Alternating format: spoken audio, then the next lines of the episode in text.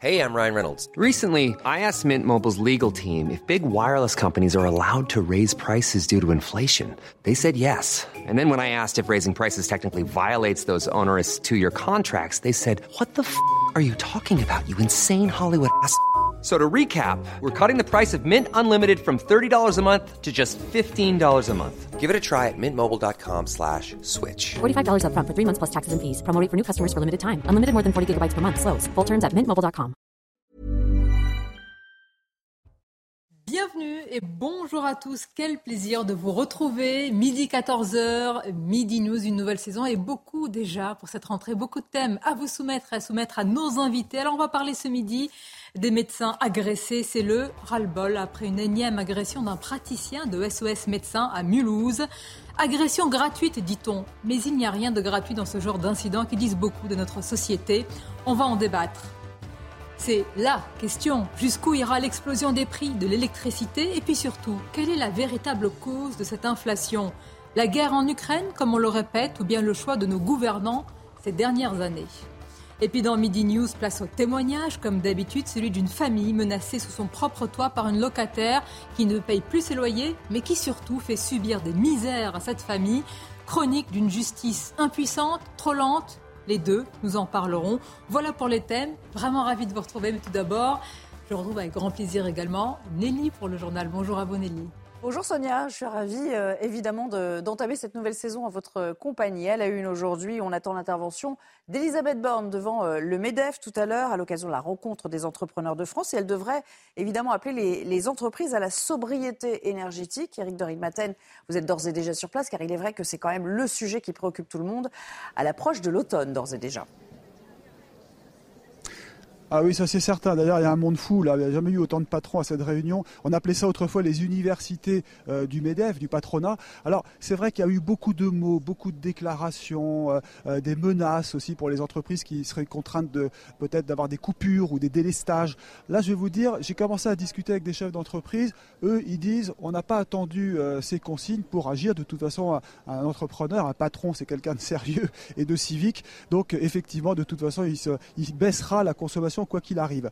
Euh, la demande pourrait être de 10%, 10% de consommation d'électricité en moins pour les industriels. Mais les patrons répondent, nous de toute façon, on a des contrats en cours jusqu'en 2024, on ne le sait pas. Mais beaucoup d'entreprises ont des contrats qui courent sur la durée. Donc quand on annonce du jour au lendemain des hausses de l'électricité, tout cela n'est pas toujours euh, fondé. Donc voilà, ils attendent aujourd'hui le discours d'Elisabeth Borne à partir de 14h40. Euh, Avant, il y aura Geoffroy Roux de Bézieux. Et vous voyez aussi, je vais vous montrer là les stands qui s'installent, les entreprises ukrainiennes qui seront là également, qui sont invitées donc ici au MEDEF à Longchamp. Merci beaucoup. Eric Deribaten, en direct euh, de euh, Longchamp. Vous le savez, il manque toujours des milliers de profs à l'appel, à quelques jours seulement de la rentrée. Et malgré euh, Papendiaï qui a tenté d'être rassurant la semaine dernière, alors pourquoi n'est-il pas possible de pallier ce manque? Réponse avec le secrétaire général adjoint du syndicat SNES FSU.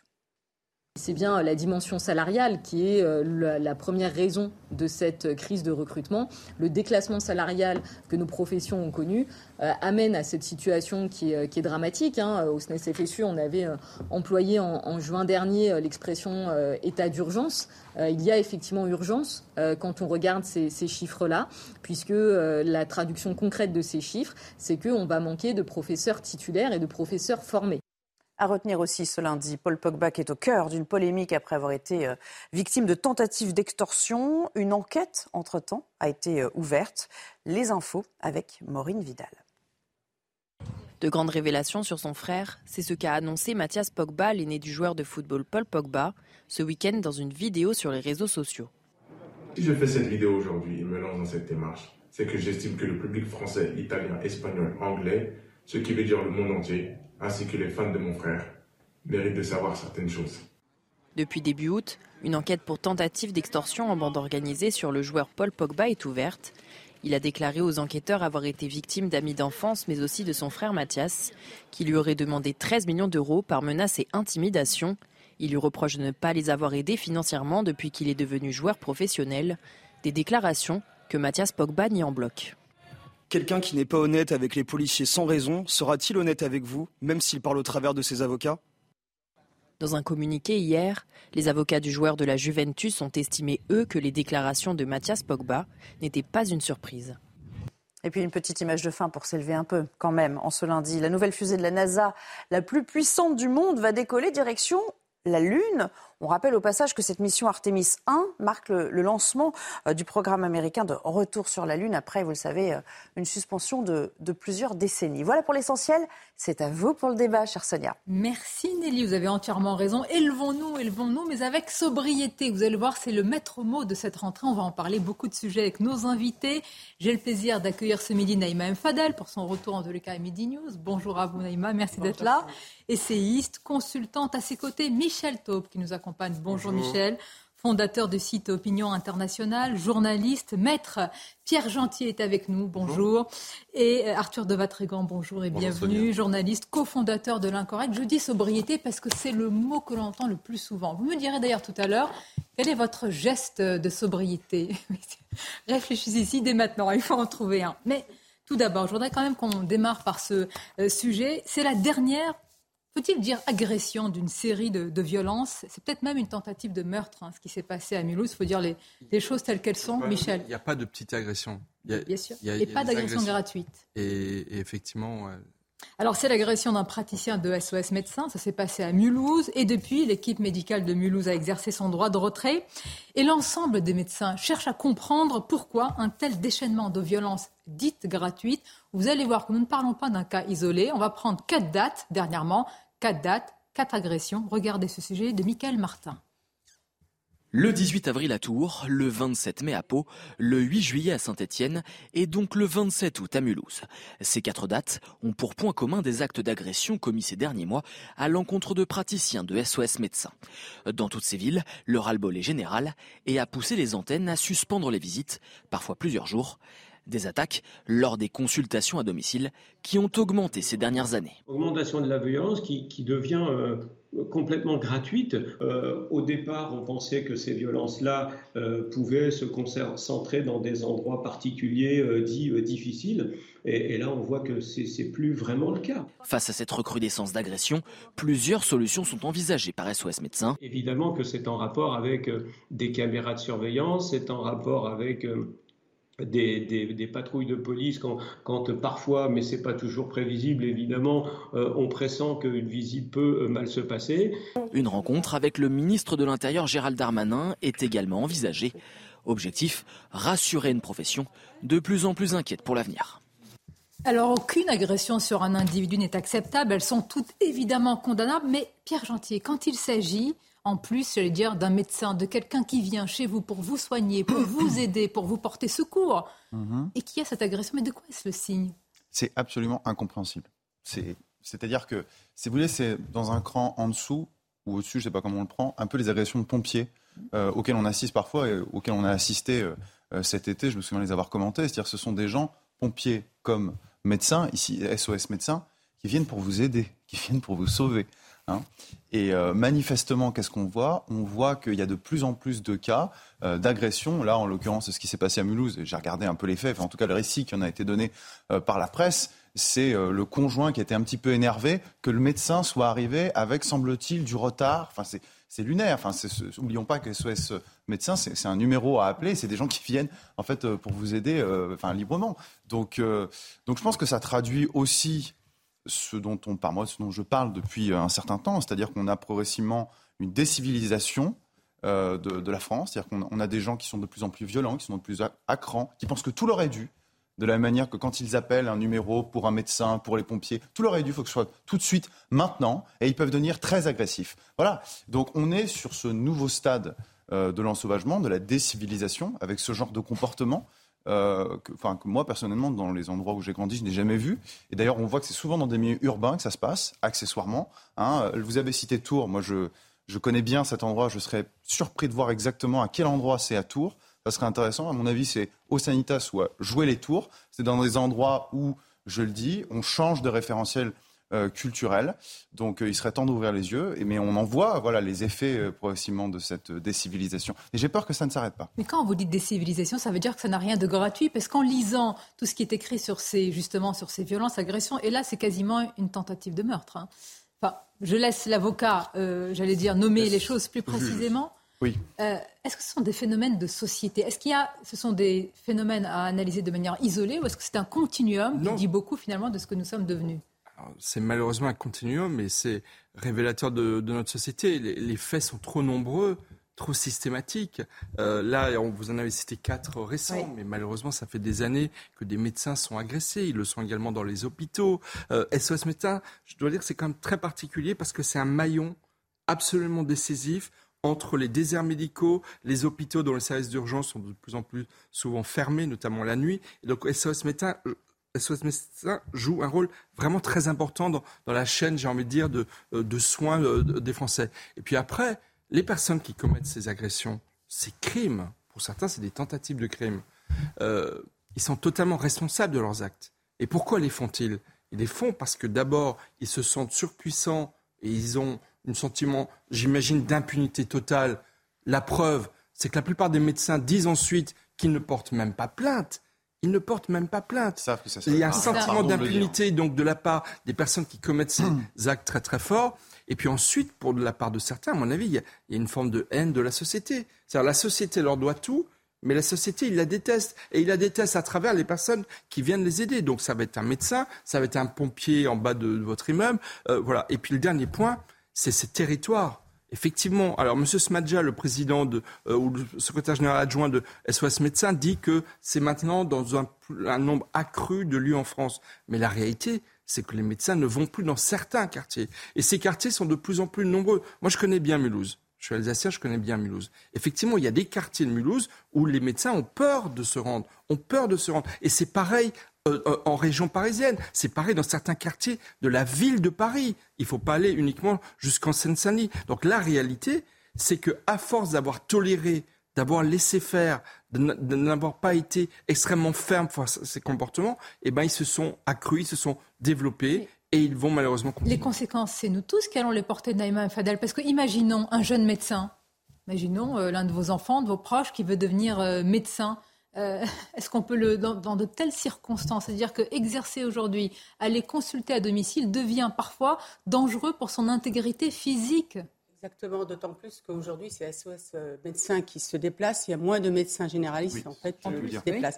Donc effectivement ils sont confrontés. Et effectivement ça rejoint aussi toutes les agressions dans les hôpitaux, euh, toutes les agressions aussi dans les quartiers. Il faut savoir que ce phénomène, alors maintenant effectivement il s'est généralisé, mais dans les quartiers les cités étaient pensées avec des cabinets médicaux. Au pied des immeubles, vous aviez un cabinet médical avec, euh, ou un cabinet d'infirmière, etc. C'est comme ça que ça a été pensé. Il y en a pratiquement plus. Il y en a même plus parce qu'ils se sont fait agresser, parce qu'ils se sont fait cambrioler, parce qu'ils n'osaient plus y aller. Et moi, j'ai vu le dernier qui est fermé d'ailleurs au, Val-Forêt quand je travaillais. Eh bien, c'était des agressions. Il a tenu, il a tenu jusqu'à qu'aujourd'hui, euh, malheureusement, il n'y en a plus. Donc, ça impacte effectivement notre quotidien à nous si nous avons des proches qui veulent devenir médecins, mais aussi ça impacte aussi les habitants. parce qu'aujourd'hui, comme vous l'avez dit tout à l'heure, non seulement ils n'ont plus de médecins qui oseront dans leur quartier, parce que souvent c'était des grandes cités, mais en plus, plus personne n'osera aussi s'aventurer, comme aujourd'hui les pompiers, etc. Donc c'est toutes les pans. C'est une double peine pour beaucoup de ces Exactement, c'est une double peine. Mais, mais on paye, en, fait, euh, si je peux me permettre, on paye le laxisme de ces 30 dernières euh, années. Parce que souvent, effectivement, les médecins n'osent pas porter plainte, mais comme les élus qui sont agressés depuis 2014, depuis 2014, 85% d'agressions en plus sur les élus. Et ils n'osent pas porter plainte parce qu'ils ont peur des Expliquez-moi les racines. On agresse un élu qui, malgré tout, porte l'écharpe tricolore et quand même a un, comment dire, un rôle euh, civil, civique euh, dans la cité. On agresse celui qui soigne, le médecin. On agresse celui qui secourt, le pompier. On agresse celui qui enseigne, le professeur. Pourquoi tous ces symboles sont visés aujourd'hui? Mais les, Juste, je voudrais rebondir sur Naïma. C'est très important ce que vous avez dit. Il y, avait des il y avait des cabinets de santé au bas des immeubles ou dans les quartiers. Et ils ont été fermés. Il aurait fallu les maintenir, il aurait fallu les renforcer, il aurait fallu. Voilà, c'est le fait de s'être retiré de ces quartiers. oui, euh, mais la réalité, la réalité, c'est que c'est que c'était une victoire pour tous les pour, tous les voyous, tous les sauvages, les sauvageons qui ont qui ont effectivement créé ces. Ils ont bien grandi, hein, les sauvageons depuis. Arthur de Ce qu'il faut dire déjà, c'est d'avoir de pouvoir bénéficier des SOS médecins, c'est un luxe il y a beaucoup de parties de notre territoire qui n'ont pas accès à SOS médecins. Et je vous promets que dans beaucoup de zones, notamment rurales, où on parle de désertification euh, médicale, promets qu'il ne taperait pas sur les médecins, il serait ravi de les avoir pour les soigner. Euh, Aujourd'hui, il fait pas bon d'être médecin. On l'a vu, crise sanitaire, hôpital, conditions et évidemment toutes ces violences. Il fait pas bon d'être malade non plus parce que évidemment, ce sont les malades qui vont payer ça. À partir du moment où les médecins vont plus vouloir se déplacer, bah, vous serez plus soigné forcément à temps. Euh, vous pouvez demander si c'était un fait divers ou un fait de société. Si on regarde les chiffres, l'Observatoire de la sécurité de la médecine a publié des chiffres, c'est en nette augmentation, sachant qu'il précise que seulement 32% des médecins portent plainte. Ça vous laisse imaginer le nombre de plaintes qu'il y a derrière. Et le problème, c'est que pour faire, essayer de résoudre ces problèmes-là, il faut faire le bon diagnostic, poser les bons mots. Et il n'y a qu'un seul mot pour ça. Quand vous tapez sur les pompiers, quand vous tapez sur la police, quand vous tapez sur euh, le, les élus, les professeurs, en fait, tout ce qui était un peu sanctifié, tout ce qui était un peu sacralisé, c'est que vous ne respectez plus rien. Ça s'appelle un ensauvagement. C'est-à-dire que vous n'avez plus de limites, vous, vous ne supportez plus la contrainte, tout vous est permis. Donc on passe d'un état de civilité à un état de sauvage. Et le problème, c'est dès qu'on parle, dès qu'on dit le mot ensauvagement, tout de suite, et vous êtes facho, vous êtes d'extrême droite. Le problème qu'on a, c'est que notre société repose sur la délégation des citoyens euh, au pouvoir pour assurer la sécurité au pouvoir, ce qu'on appelle le monopole de violence légitime. Le problème, c'est qu'à partir du moment où cette sécurité n'est plus assurée, ou le sentiment d'être plus assuré, vous avez deux possibilités. Soit les citoyens vont Ah oui. gérer leur, leur sécurité tout seuls, Oui, et, et on ça, c'est ce très dangereux, dans des pays, évidemment. soit les personnes, notamment les médecins ou les pompiers, plus faire leur boulot parce que leur sécurité n'est plus assurée. On a oublié pendant la question, pendant la présidentielle, il y a eu plein de questions importantes, le pouvoir d'achat, l'énergie, évidemment, mais une des questions prioritaires, c'est la sécurité, parce qu'à partir du moment où vous n'avez plus de sécurité, vous n'avez plus d'ordre civique. Et donc, vous pouvez plus rien faire. Sans sécurité, vous pouvez rien faire. Vous pouvez pas développer, vous pouvez pas euh, réindustrialiser, vous pouvez pas de- soigner, vous pouvez rien faire sans sécurité. Mais ça un mot, s'appelle l'ensauvagement. Et tant que les politiques n'auront pas, euh, n'assumeront pas ce mot-là, ça ne pourra pas marcher parce que vous avez le, le- le- en fait, c'est le, la conjugaison de, évidemment, de cultures différentes parce qu'on sait très bien où ça se passe. Et en même temps, l'espèce de, de- de- d'individualisme sacré qui fait qu'on ne supporte plus aucune contrainte et qu'on peut tout se permettre. Et vous avez, euh, juste pour rebondir, euh, vous avez dit quelque chose de- de- d'important aussi, euh, Sonia, c'est que, en fait, c'est ce relativisme d'une d'une trentaine d'années qui fait qu'aujourd'hui, nous avons des adultes qui Mais sont 30 dans... ans Mais oui. Vous imaginez que ce débat, Oui. vous dites ensauvagement comme si c'était. Mais c'est vrai, le mot aujourd'hui qui traduit une réalité, on dirait que quand on le dit, c'est un mot terrible, tabou, Et- mais euh, Et, et- et- ça fait 30 ans que certains livres euh, l'ont théorisé. Et ces sauvageons, comme vous le disiez, ils ont grandi, ils ont pris de l'âge, ils ont pris confiance en eux, ils se sont rendus compte de semaines, de mois, d'année en année qu'ils pouvaient manquer de respect à qui ils voulaient, défier les autorités et ne risquer aucune peine, aucune rappel à la loi, aucune, aucune sanction. Et donc, du coup, d'année en année, eh ben, effectivement, ils sont devenus plus, euh, plus agressifs, plus violents. Euh, et ils ont encouragé d'autres à l'être. Et Michel, je ne veux pas tomber dans la nostalgie, mais rappelons-nous, il y a quelques années quand Mais la même, et les images. fait du bien, il suffit d'aller même revoir euh, dans euh, les archives de l'INA, même des reportages. Vous voyez le médecin, parfois médecin de famille, qui arrive justement Respecté. dans un domicile, combien il est respecté, combien il l'INA est même parfois. tout est sanctuarisé. vous savez, l'INA, il fait partie même parfois de la famille. C'est-à-dire, c'est un membre de la famille. Vous pouvez suit? Décliner oui. ce que vous dites sur l'INA, mais à tout. C'est-à-dire, vous prenez. Moi, j'adore regarder l'INA. Mais Oui. c'est en train de devenir. Non, mais vraiment, c'est. Vous avez des passions. Ah, mais euh, bien sûr. Mais l'INA est aussi. une passion euh, pour moi, effectivement. Je regarde les reportages euh, de l'INA. C'est très intéressant dans les 60-70. Vous voyez, moi, on voit la France que, évidemment, moi, je n'ai pas connue. Euh, moi, et notamment, regardez, par exemple, les reportages de l'INA sur le métro, ou les gens dans la rue. Vous verrez comment les gens se tiennent, vous verrez comment les gens se parlent entre eux, comment est-ce qu'ils entrent dans le métro euh, ou dans leur heure. Et vous comprenez l'état de l'ensauvagement. Juste un exemple. Vous savez, moi, je prends le RER tous les jours. Quand on entre dans le RER, on laisse les gens sortir. Oui. Et après, on entre. Ça, c'est en théorie. Ça ne se fait pas. Regardez aussi. maintenant les images de l'INA. Quand les gens arrivent, se tiennent droit, se lèvent quand euh, il y a des personnes âgées. Ça n'existe plus. Et ça, pourquoi je le relie au sujet sur les médecins? Parce qu'on parlait d'ensauvagement, de décivilisation.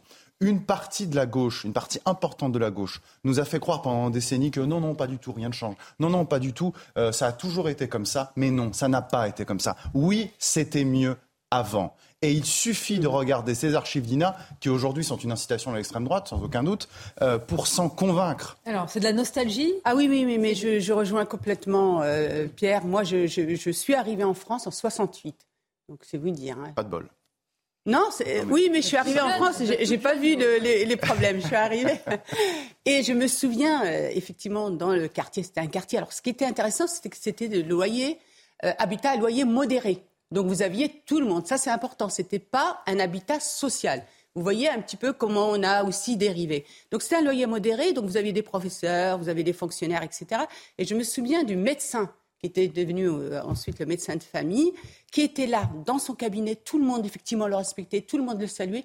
Son cabinet n'était pas fermé, euh, fermé à clé. Et effectivement, on, avait un respect. Mais vous savez, moi, j'incrimine aussi la responsabilité, effectivement, des parents. Des parents, parce qu'il y a un problème aussi de, faillite éducative, mais aussi le rôle de l'école. Le rôle de l'école qui joue, non mais l'école osait jouer un rôle dans l'éducation. L'école instruit ou éduque Ça, c'est le grand débat. Ministère de l'Instruction nationale, pas de ministère de l'Éducation nationale. mais non, mais Naïma, je sais, je sais ce que vous allez dire, mais il me semble que c'est plus le rôle des parents que le rôle de l'école. Ça, c'est un travers républicain. L'école n'a pas à éduquer les enfants. Ça passe pas. Je vais vous dire pourquoi je dis ça, pourquoi je dis ce duo est intéressant. Je, vais vous dire, moi, je ne savais ni lire ni parler le français. Pour vous dire, l'école m'a appris, mais elle m'a appris aussi les codes socioculturels français. Vous voyez Non, mais bien évidemment. C'est-à-dire qu'à la maison. Mais, normalement, le principal. Voilà, c'est la. En fait, moi, je crois que l'école et, si tout le monde remplit son rôle. Voilà. Mais, voilà. Et, en concertation et, en regardant dans la même direction. Donc, c'est la famille, c'est l'école, c'est les associations, c'est les clubs de sport où, où beaucoup d'enfants vont. C'est une chaîne globale qui ne fonctionne mais attendez, mais Pierre, je vais vous dire les choses euh, sincèrement. Moi, j'ai vu l'évolution de ces quartiers. Mm. Quand en, 80, il y a eu des problèmes, des meutes, etc. Mm. À quoi on a répondu? On a répondu par une politique de la ville qui a cloisonné, enclavé, et on a mis des grands. Non, mais laissez-moi dire, juste vous dire. Et on a mis des gens qui ressemblent à ces personnes-là sous prétexte que ça va mieux les tenir. Mais elle est où l'altérité? Elle est où le vivre? Là, vous parlez de la politique des grands frères, mais avec la politique de la vie. Moi, j'ai écoutez, mais enfin, je ne vais pas raconter ma, vie, mais je veux dire, j'ai appris beaucoup en étant avec des amies françaises, italiennes, portugaises. C'est-à-dire que j'avais une manière de vivre. Mes parents, ils étaient bien sûr ouverts, ils voulaient qu'on s'intègre. Une euh, manière de vivre à la marocaine à la maison, mais le fait d'aller chez mes copines. Moi, je vais vous raconter une anecdote. Je veux juste vous dire. Euh, j'allais le dimanche chez mon ami, il recevait. Elle était d'origine italienne. Et j'avais été, je me suis dit, mais regarde, les femmes et les hommes sont ensemble dans la même tablée. Mmh. Les femmes boivent un petit verre, etc., sans que ça pose problème. Je veux dire, je vais être honnête avec vous. Moi, c'était, c'était impensable, vous voyez Et mmh. j'ai appris aussi à déconstruire ma représentation. Mais c'est important ce que vous dites. Euh, vous avez employé un mot que je trouve important, Arthur de Vatrigan. Qu'est-ce qui est encore sacralisé aujourd'hui? En fait, qu'est-ce qui est encore respecté? Euh, On peut citer ce qui s'est passé là dans un festival quoi qu'on pense du président de la République, mais qu'il soit ainsi insulté de manière aussi euh, triviale, je veux dire, ça ne peut être que choquant. Quelle figure on respecte aujourd'hui? On n'en respecte plus, c'est bien le problème. Et si vous regardez, pour faire le lien entre les médecins et les professeurs, c'est intéressant, parce que c'était deux métiers qui étaient sacrés. Euh, et qu'est-ce qu'on propose aujourd'hui comme solution? On dit, on, on parle uniquement de salaire. Évidemment que le salaire est important, on ne peut pas être prof, euh, avec on peut pas être un salaire de prof et vivre à Paris ou dans une grande métropole. Et quand on voit les différentes réformes sur les médecins, avec un plafonnement pour un généraliste à 25 euros, à 25 euros la consultation, plus la paperasse à faire, c'est compliqué. N'oublions pas les infirmiers, infirmières, les soignants. Évidemment. Mais le, de, de, poser le problème uniquement d'un point de vue financier. Déjà, c'est réduire l'homme à sa capacité juste de gagner de l'argent et de consommateur, alors que le problème principal, c'est la considération, c'est le statut social. Et le statut social, comment on décrète ça? Comment vous insufflez dans une société aujourd'hui en manque de repères et de sens le respect de ces personnes, de celui qui enseigne eh ben, Chers amis, chers amis, vous êtes au pouvoir demain, vous êtes aux manettes, comment vous faites c'est l'autorité dans l'école. L'école très simple, symbole sacré. chacun fait le tour de table. très court. À l'école, si on parle de l'école, le retour du symbole et du sacré, vous remettez la blouse à l'école. Eh ben, Tout le monde, pareil. Quand le professeur entre, vous levez. Eh ben d'accord Vous vous levez. Vous, savez, ce sont des. Mais je suis d'accord avec vous, Nima. vous mettez ce genre de petites choses, apparemment. Le symbole, on pense que c'est peu. Mais c'est beaucoup dans l'esprit des gens. Mais on levait le drapeau. Ça va pas résoudre d'un coup de baguette magique. Mais c'est important. On fêtait les fêtes nationales à l'école. Alors, moi, je voudrais faire deux remarques. Moi, je voudrais faire deux remarques. La première, c'est que ce qui m'étonne un petit peu, c'est que le représentant du, euh, de SOS Médecins disait que ils vont peut-être être reçus par Gérald Darmanin, le ministre de l'Intérieur. Mais c'est très bien qu'ils les reçoivent. Mais ce n'est pas à lui de les recevoir. Mais c'est qui? Moi, je considère que c'est à la Première ministre et au Président de la République. Il faut que, puisqu'on dit que tout se tient, que tout n'est pas qu'une question de sécurité, et ce que moi je reproche au pouvoir public. Et après, dites-moi, ils sont reçus et après. En termes de symbolique, c'est très important que la société comprenne que l'État et que ceux qui incarnent l'État, vous disiez qu'on s'en prend à la personne du président de la République dans un festival. Et parce que justement, sur la question du respect, qui est une valeur fondamentale dans notre société, qui c'est qui peut aujourd'hui relayer cette exigence de respect? Et la deuxième chose que je voudrais dire, qui moi me touche beaucoup, Naïma, vous êtes arrivé en France en 1968, d'un très beau pays qui s'appelle le Maroc.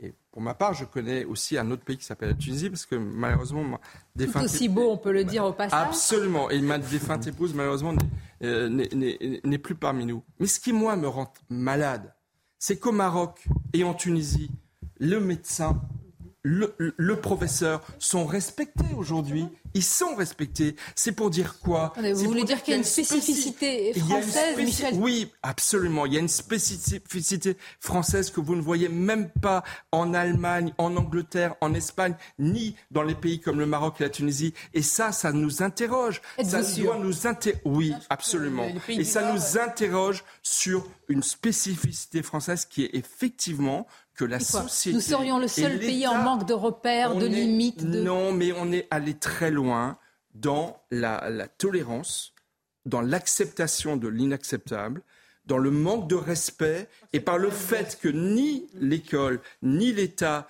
ni on a arrêté le service militaire. Quelle erreur Quelle erreur Tous les corps sociaux qui incarnaient l'autorité ont démissionné depuis des années. Et donc, si vous voulez, s'il n'y a pas, s'il n'y a pas un retour d'une parole publique très forte, eh ben, c'est pas 89 députés du Rassemblement national qu'on va avoir, c'est qu'on va avoir Marine Le Pen au pouvoir demain. parce qu'il y a une demande d'autorité. C'est l'uniforme à l'école, c'est la levée du drapeau, c'est euh, le retour du service militaire. Ah, mais c'est aussi la sanction. On parlait d'éducation. Évidemment que dire, malheureusement, les adultes sont pas éduqués ou sont plus éduqués, donc ne transmettent pas l'éducation.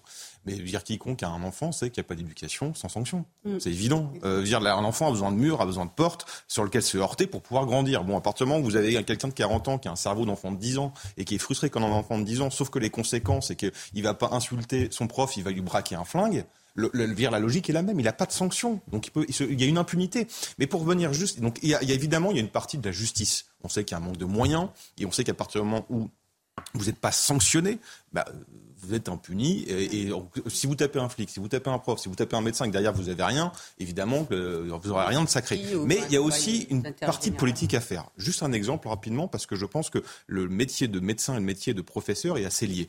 Euh, en 2012, rappelez-vous, les classements pizza s'effondrent. Hollande, euh, président, Vincent Payon, ministre de l'Éducation nationale. Qu'est-ce qu'il fait comme loi pour la refondation pour l'école? Le bien-être. Mhm. C'est écrit noir sur blanc, le bien-être. C'est-à-dire, il demande aux professeurs de faire ce que la République n'arrive pas à faire, c'est-à-dire à soigner les maux de la société. Donc, voilà, il y a aussi des choix politiques. C'est quelle est la ligne politique, qu'est-ce qu'on veut faire, qu'est-ce qu'on veut donner et qui doit faire quoi. Et aujourd'hui, vous avez un mélange de tout, sauf que tout le monde est dépossédé de l'autorité. Vous m'offrez une transition formidable parce que vous en venez à l'essentiel, c'est-à-dire le choix ou les choix de nos gouvernants, les conséquences, parfois inconséquences justement de leurs choix. Et on va vous poser la question, restez avec nous, sur l'explosion des prix de l'électricité. Oui, c'est dû en partie pour certains d'ailleurs totalement à la guerre en Ukraine. Mais si on va un peu plus loin, est-ce que ce n'est pas dû aussi aux conséquences des choix de nos gouvernants ces 20, 30 et même plus dernières années en matière énergétique et sur le fameux, dans le fameux domaine du nucléaire? On va en parler. À tout de suite. La suite de nos débats en direct Midi News. Et puis cette question, évidemment, tout le monde se la pose. Jusqu'où? Jusqu'où ira l'explosion des prix de l'électricité? Et puis quelle en est la cause véritable et profonde? Alors vous entendez dire que c'est la guerre en Ukraine, probablement, en partie. Mais est-ce que c'est seulement cela? On va aussi interroger le choix de nos gouvernants ces dernières années. Mais tout d'abord, le rappel des titres, c'est avec vous. Bonjour Audrey.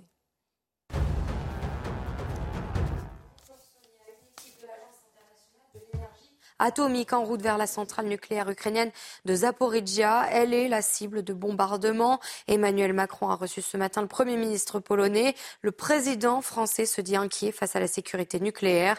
Selon lui, le nucléaire ne doit pas être un objet de la guerre.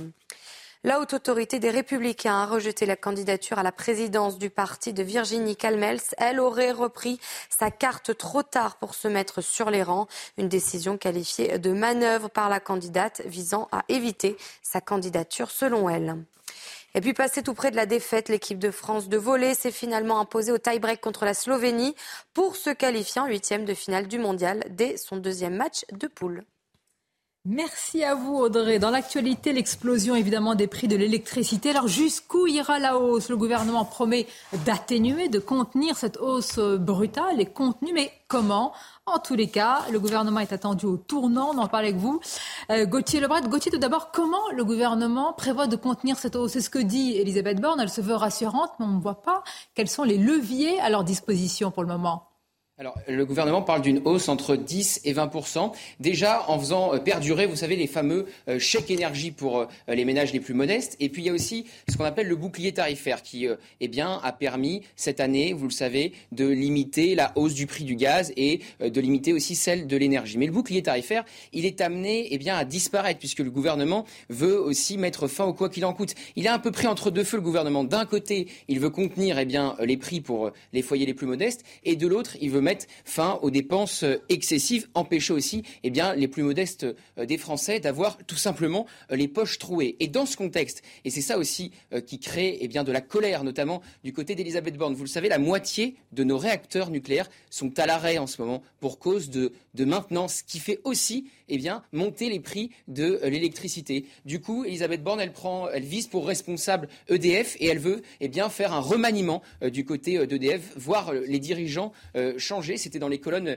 euh, du Parisien euh, ce matin. Et évidemment, ce qui effraie le gouvernement, euh, c'est un mouvement social. C'est un mouvement social type gilet jaune si les prix continuent à exploser. Ben justement, Gauthier, l'inflation, c'est un terrain favorable, propice aux désordres sociaux. On imagine que le gouvernement veille, enfin, surveille cela comme le lait sur le feu oui, et avec un exemple très concret, euh, Sonia, il n'y a qu'à voir ce qui se passe euh, outre-Manche, du côté du Royaume-Uni, des grèves, des manifestations et même maintenant des appels à la désobéissance civile. Les Anglais sont appelés à ne plus payer euh, leurs factures d'électricité. Elles ont augmenté eh bien, de 80% en quelques mois. Il y a aussi ce qui se passe en Belgique, de l'autre côté de la frontière en Belgique. Là, la note pourrait atteindre les 8 000 euros par ménage et par an, rendez-vous compte. Alors, Olivier Véran, hier, porte-parole du gouvernement, a dit ne vous inquiétez pas, ça n'arrivera pas chez nous. Mais effectivement, on a du mal à voir qu'est-ce qu'ils vont mettre sur la table. Des chèques énergiques, comme je vous le disais, un bouclier tarifaire qui est amené à s'arrêter, puisque, encore une fois, le gouvernement ne veut pas eh euh, remettre en place un, quoi qu'il en coûte, un nouveau quoi qu'il en coûte, qui serait cette fois énergétique. Mais de l'autre côté, il y a la colère sociale, la gronde qui pourrait monter. Merci beaucoup. Merci Gauthier pour votre analyse. Alors, quand le gouvernement dit ça n'arrivera pas, Arthur de Vatrigan, c'est là qu'il faut commencer à s'inquiéter. Quand on nous dit. Non, alors la situation en Angleterre est vraiment. Euh, c'est catastrophique, c'est délétère.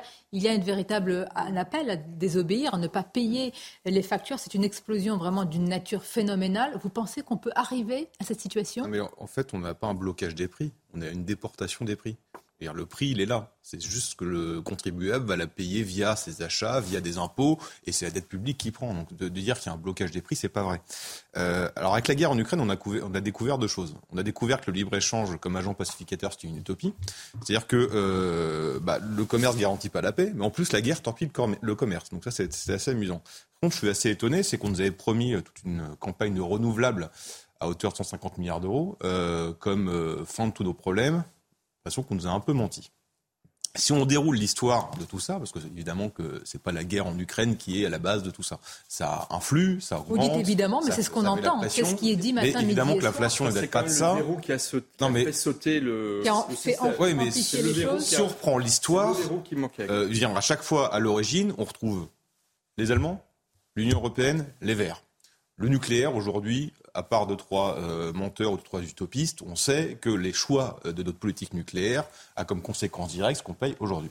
Euh, si on reprend depuis 20 ans, toute la politique antinucléaire a été dictée par les Allemands, mmh. hein, séparation du pacte avec, avec Jospin, rappelez-vous. Ensuite, Angela Merkel qui dit on sort, l'Allemagne sort en 2022 de l'Union européenne, de, de, du nucléaire. Qu'est-ce qui se passe? Les lobbies au sein de l'Union européenne, bah, tout puissants, débarquent et font pression, et la France embraye le pas avec ses alliés verts. On a évidemment Fessenheim avec François Hollande, c'était qui derrière? Les Verts. On peut parler de 2017 avec Nicolas Hulot, Les Verts qui poussent Emmanuel Macron. Français, hein. Ah ben malheureusement oui, malheureusement oui.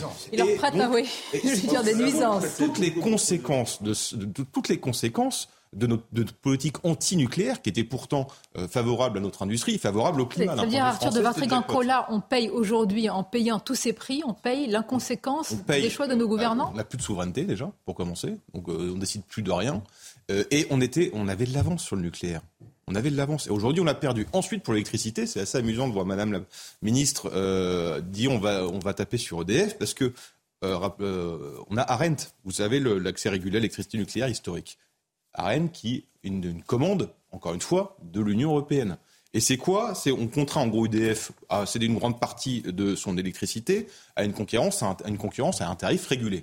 À l'époque, c'était 40 quoi, à l'époque, c'était décidé le prix qui est aujourd'hui encore euh, qui est aujourd'hui c'est 46 euros par mégawattheure. Or le mégawattheure coûte 600 euros. EDF qui est français, 80% de 80% d'EDF appartient à l'État et l'État va on est passé à 1000. En août c'était 600, on est passé à 1000. Donc qu'est-ce qui se passe? C'est qu'on va financer des nouveaux venus qui eux ne créent pas ne créent rien ne produisent pas à des prix moindres. On sort momentanément du marché européen d'électricité, on fait comme l'Espagne, le Portugal. Ça, ce sont des choix politiques. Donc déjà, il faudrait, je veux dire, quand j'entends Madame le, Madame le ministre dire qu'on va sanctionner EDF, la blague.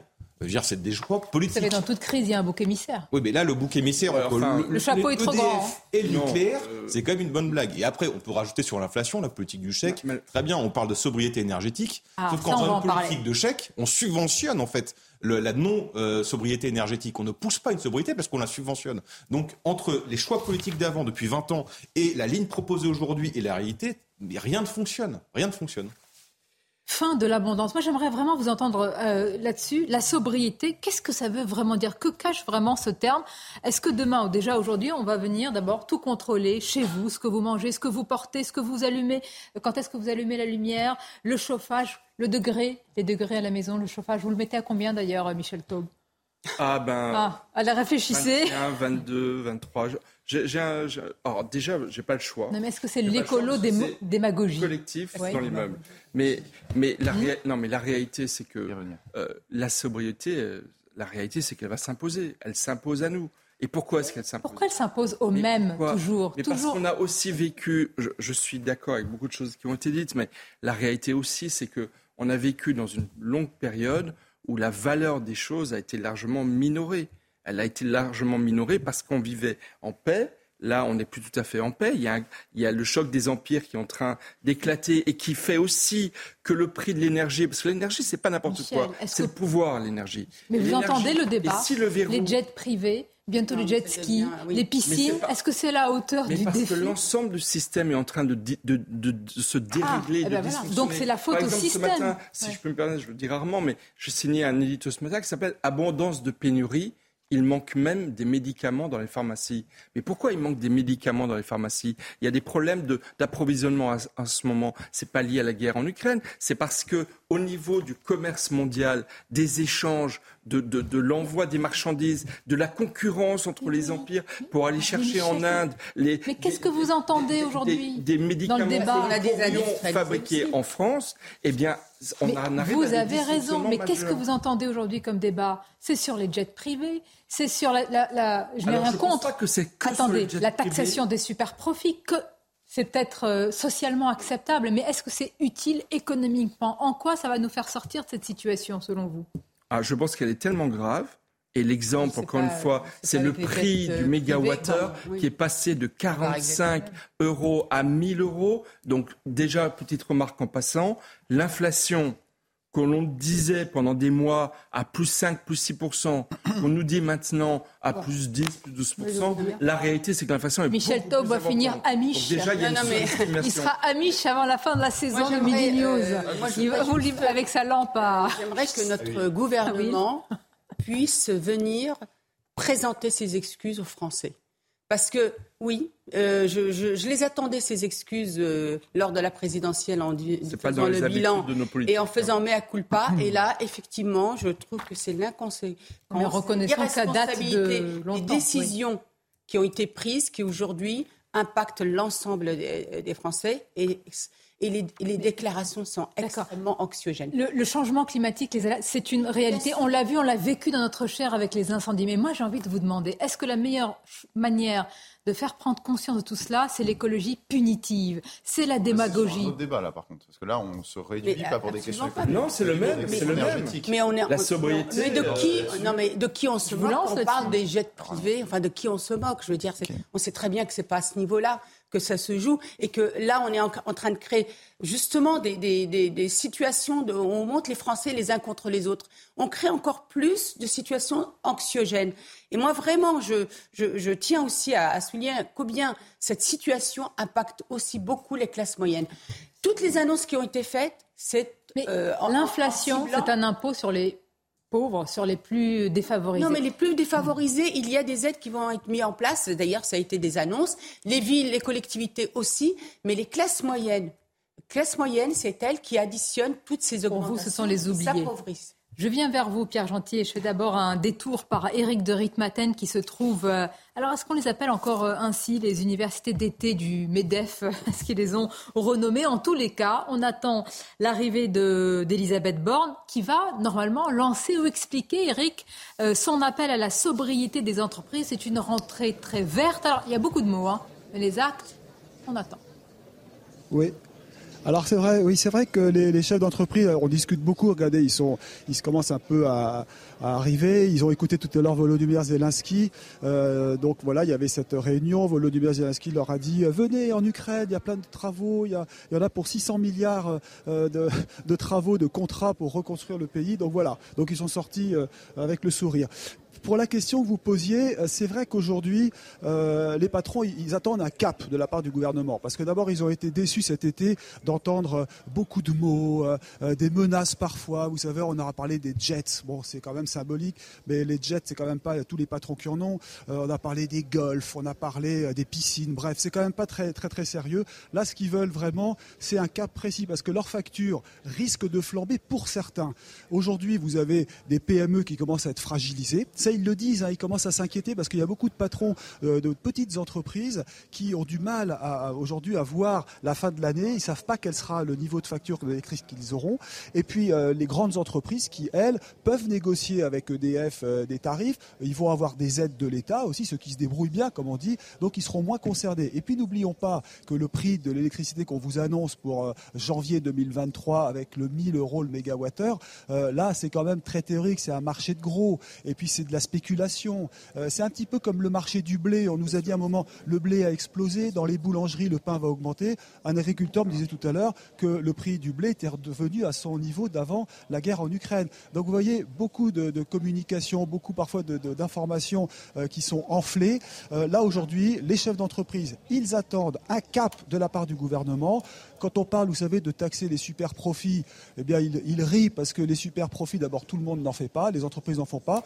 Madame Borde a d'ailleurs, devrait d'ailleurs annoncer tout à l'heure euh, qu'il est hors de question d'augmenter les impôts pour les entreprises, mais au contraire de demander un effort aux entreprises, comme le fait Total, par exemple, qui baisse le prix du carburant. C'est un exemple parmi d'autres. Euh, vous avez pris le pouls aussi, euh, Eric, des patrons, patrons des chefs d'entreprise, hein, de toute taille, rappelons-le. Quel est, quel est le moral? Oui. Alors le moral, si vous voulez, c'est euh, là la rentrée s'annonce difficile. Il faut pas se tromper. Hein. Euh, on est la semaine dernière avec euh, BPI France sur la tournée des chefs d'entreprise. Ils s'inquiètent quand même pour la suite parce que d'abord il y a quand même certaines faillites qui commencent à arriver, notamment pour les petits commerces, les artisans. Il y a une hausse indéniable du nombre de difficultés hein, dans les entreprises. Il y a aussi le problème donc du coût de l'énergie, je le disais, la pénurie de main d'œuvre. Donc il y a une accumulation de problèmes qui fait que cette rentrée là ici des, universités d'été qu'on appelle maintenant le, le rassemblement des entreprises de France, là vraiment, il y a des questions vraiment très, très concrètes qui se posent. Les, patrons sont un peu soumis à, rude épreuve depuis euh, maintenant plusieurs années. Hein. Euh, rappelez-vous, il y a eu la crise des Gilets jaunes, après il y a eu les problèmes des transports avec la SNCF, puis la crise Covid, maintenant c'est l'Ukraine. Bref, franchement, c'est pas évident. Il faut avoir le, cuir solide, comme on dit, hein, pour, quand on est chef d'entreprise, petit ou gros. Et je terminerai par là, ce sont malheureusement les plus fragiles, euh, beaucoup de parfois d'auto-entrepreneurs, de petits artisans, les TPE, vous savez, de 3-4 salariés qui elles, vont souffrir le plus. Et là, bah, ceux-là, ils sont en attente de, mesures très strictes et qu'on ne leur dise pas non plus consommer moins d'électricité parce que c'est quand même facile à dire, mais vous savez, quand vous produisez, voilà. Eh bien, euh, à tout à l'heure, puisqu'on reste tout l'après-midi avec vous. Eh évidemment, et avec grand plaisir, on va, vous retrouver tout au long de nos émissions, euh, Eric, avec des patrons, des responsables, évidemment, et puis Elisabeth Borne. Euh, pendant qu'Eric nous détaillait ces défis importants quand même pour notre pays, bah, quand même, j'insiste, on parle de piscine, de golf, de jet privé de jet ski, de barbecue, tiens, synonyme de virilité aussi. On a, des débats de fond. Hein. Je sens que ça vous inspire. Je sens hein, dans votre regard, il y a la flamme là, dès que je dis le barbecue. Là. bien ça, hein, Sandrine. Donc si je comprends bien, là, le débat que vous nous posez, c'est il faut qu'on arrête le barbecue, qu'on détruise les, les, piscines individuelles et puis euh, qu'on coupe toute la climatisation et le problème va être résolu. Mais tout à fait. Bien. Vous l'aviez vu venir quand même. Merci de nous lancer sur ce débat parce que c'est vrai qu'on a entendu un petit peu se monter. On va l'écouter. Attendez, alors, sérieusement, tout le monde va prendre sa part. Ouais, alors, bah, voilà. Tout le monde voilà, va devoir voilà, prendre sa part. Impeccable. Je non, le pense je suis pas d'accord. véritablement. Très bien. Alors si je peux dire un mot, en l'occurrence, c'est un débat fondamental et je suis content qu'on l'ait. Euh, tout cet été, on nous a bassinés en disant voilà, les Français ils vont devoir changer d'habitude. Il va falloir qu'on change nos modes de consommation. Il va falloir qu'on change. Il va falloir qu'on change. Non, ça suffit avec ce raisonnement. Changer. Alors, attendez, laissez-moi terminer. une Modéré. phrase. En l'occurrence, cette vision, qui est une vision qui est surtout portée par les libéraux d'ailleurs, euh, et aussi par une partie des Verts, qu'on appelle l'écologie des petits Libéral, gestes. va. Absolument. L'écologie des Écoutez, petits gestes. c'est un gros mot que qui, j'assume je peux terminer une phrase, qui nous fait culpabiliser en disant, mais en fait, vous, Français, réduisez vos habitudes de vie parce qu'il y a le réchauffement climatique et aussi de manière générale parce qu'il y a l'état de la planète qui se dégrade. Mais ces gens-là nous culpabilisent avec cette écologie des petits gestes pour éviter de remettre en cause le vrai système, c'est-à-dire le système libéral mondialisé. Nous produisons, nous Français, 1% des émissions de gaz à effet de serre au monde. Si tous les Français demain reviennent à l'âge de pierre, si demain ils éteignent leur clean tout, ça ne changera rien à la situation mondiale. En revanche, cette écologie des petits gestes vous fait oublier le véritable système libéral mondialisé, je dis, qui fait qu'on importe des produits à l'autre bout de la planète avec des super-tankers. Un super-tanker produit pollue pardon, autant que l'intégralité du parc automobile français, que nous avons une sur-industrialisation, oh, pardon, une sous-industrialisation qui est le choix de nos dirigeants, de nos gouvernants libéraux, des directives de libéralisation de l'Union européenne. Ça nous ramène aussi sur le marché de l'électricité. Et pardon, d'un des sujets que les écologistes et d'ailleurs pas grand monde ne veut aborder, c'est la question de la démographie. C'est très très bien de réduire ces émissions de gaz à effet de serre de Écoutez, écoutez jusqu'au 30-40%. bout. Mais si demain, et c'est les prévisions en l'occurrence, pour l'instant, ce qu'on a, même si je sais qu'elle bouge, si demain nous sommes 10-12 milliards d'habitants sur la planète, mais que voulez-vous que vos petits gestes changent à cette évolution démographique? Donc, votre écologie des petits gestes, c'est très bien, coupez vos- votre clim, etc. Ça ne changera rien, si ce n'est que vous oublierez de penser le système. Oui, mais Michel Voilà. Taub sera tranquille dans sa tête parce qu'il sera écologiquement vertueux, Eh oui, il sera non, non, heureux, Mais c'est- c'est satisfait un raisonnement de n'avoir. Il faut partir du Non. comportement des Pierre, C'est consommateurs. pas mon style. Changer. Figurez-vous que je suis d'accord avec vous. Dans, dans- dans ce que j'ai publié sur les médicaments, qu'est-ce que je prône C'est qu'on directement, relocalise évidemment l'industrie pharmaceutique sur notre sol français et européen pour ne pas aller chercher à l'autre bout du monde les médicaments dont on a besoin. Surtout qu'en plus, on sait, nous, les fabriquer, puisqu'en fait, c'est de la chimie et c'est du génie chimique et ça, on l'a évidemment en France. Pourquoi on a et- et en. Michel Mais- donc, je suis d'accord. Mais en attendant, en attendant qu'on ait relocalisé, ça va pas se faire demain matin. c'est pas en demain attendant, voilà. Et puis ensuite, encore une fois, je pense qu'il est bon. Il est bon que nous ayons tous conscience de la valeur des choses. La réalité, c'est qu'on a nous, vécu nous dans une bulle mais de protection qui fait que Les gens qui nous dirigent ne l'ont pas et c'est eux qui sont les responsables. Mais- En l'occurrence, attendez, mais, mais je dis pas que c'est la solution. Vous savez, je dis Michel, que ça participe d'une adoptez un mobilisation raisonnement qui est générale. libéral. Vous pensez En que c'est le comportement du consommateur qui doit tout changer. Moi, ce que je vous dis, c'est le comportement du consommateur ne change rien. On ne part pas du consommateur, on parle du producteur et des politiques. Eh je ne suis pas d'accord avec cette vision. Je pense que l'occurrence, c'est c'est les Mais d'imposer de des limites, de revenir à du protectionnisme, à des circuits courts, et ça, ça suppose une volonté politique, pas en juste des partie, citoyens mais pas uniquement, et vous le savez très bien, pas d'idéologie systématique que sur une solution. C'est la panoplie des Attendez, possibles. qui pourquoi le protectionnisme Ça, ce serait une idéologie. C'est pas, ce sont des choix politiques. Non, le protection... Je suis pour un protectionnisme, mais si on ne peut pas tout faire sur le sol français, on le fait au niveau européen. Et si parfois on a besoin d'apporter certains produits peut-être non Non, essentiels, eh ben, Michel, on y va. aussi. expliquez-moi. Euh, moi, je veux bien que notre pays devienne écologiquement vertueux, mais à quoi ça sert si, de l'autre côté de la Manche, on, dé- on déverse des déchets à l'infini dans la mer? À quoi ça sert si on produit à l'autre bout du monde à si bas coût qu'on détruit une partie de notre industrie? À quoi ça sert si on ouvre des centrales à charbon que nous, nous de- je veux bien. Mais À nous mais- flageller. Voilà à Mais les ça centrales à charbon, flageller. les centrales à charbon, c'est fait pour parer, c'est fait pour parer à l'urgence. Ou alors sinon, dans ce cas-là, vous n'avez plus. Non, mais sinon, dans ce cas-là, vous n'avez plus les Bah, Alors, accords de alors- Paris. alors on supporte les choix Non, des sinon- Allemands. Non, mais sinon, on renonce. Ça, on a toujours à- supporté les choix. Non, On mais si vous voulez, si vous pensez que nous, Français, on peut seuls supporter un mégawattheure à, 5 à 50 euros, c'est revenir au prix d'il y a quelques années. Sans l'Union européenne, sans les accords de Paris, Ah bah, sans les accords je peux me permettre. internationaux, L'Espagne, franchement, non, je le pense. c'est un petit peu- L'Espagne et le c'est Portugal fa- sont sortis momentanément du marché européen de C'est l'électricité. momentané, mais oui, ça- mais c'est mais trois leur, leur prix d'électricité est trois fois. Mais, mais, mais Inférieur. pourquoi pas le faire? Mais c'est de là à passer bien tout de suite d'une extrême à l'autre, évidemment, ça n'est pas possible. question, Et ça c'est- s'appelle même de la démagogie. En quoi euh, c'est forcément négatif? Mais j'ai pas que c'est Non, je parle négatif, pas, je, pose la question. La sobriété est présentée à cause de euh, l'idéologie et du parti vert comme punitif, parce que eux, à part punir, ils savent rien faire d'autre et en proposer d'autres. Mais la sobriété n'est pas forcément négative. Et pour ça, je pense que le, entre ce que vous dites et euh, la sobriété, c'est pas incompatible. Je pense qu'il y a un changement de mentalité à avoir, parce que on est dans une société qui a sacré l'individu, qui a sacré la surconsommation, et que je pense une sobriété de consommation va faire aussi beaucoup de bien à la mentalité Ah, vous euh, de Quand l'homme. vous dites sobriété, on dirait qu'on vivait dans une abondance, une Oui, je pense qu'on- opulence, oui, je et pense qu'on qu'on était. dans- mais qui, dans une abondance. qui vivait dans l'abondance Je pense que quand vous, euh, quand vous pouvez changer de téléphone tous les deux ans, euh, parce que votre, euh, votre, euh, votre entreprise téléphonique vous dit, bah, votre forfait arrive à terme, votre téléphone fonctionne, et on vous dit, bah, vous pouvez renouveler, vous pouvez prendre le, le- le- l'iPhone 42 ou 53, j'en sais rien, pour 50 euros de plus, alors que vous n'avez pas besoin. C'est de l'abondance. Quand vous voulez avoir trois paires de tennis au lieu d'en avoir une, c'est de l'abondance. Ça, ce sont des besoins qui sont créés. Oui, c'est des besoins que- qui oui. sont créés. Alors- Et alors- pour ça alors, que je changer le système. de mentalité, c'est pas de dire évidemment que le consommateur ou le français, c'est lui qui est responsable. Bien sûr que non. Le responsable, ce sont nos politiques qui nous ont menés là où nous en sommes aujourd'hui. Mais le changement de mentalité va permettre aux Français, en tout cas à l'homme, de plus être un simple consommateur. Regardez, on a eu la- le, le grand projet de loi qu'on a eu en début, c'était quoi? Le loi sur le pouvoir d'achat. Vous imaginez le non pouvoir d'achat. C'est-à-dire que vous résumez l'homme à un simple consommateur. Vous voulez un pouvoir. changer la mentalité. D'accord. Comment on De change vivre. la mentalité L'homo economicus va devenir quoi pour vous? Un Pas l'homo festivus en tout cas. Non. non, mais la question qui est posée, c'est fondamental. C'est il faut changer les. Non, mais on est d'accord.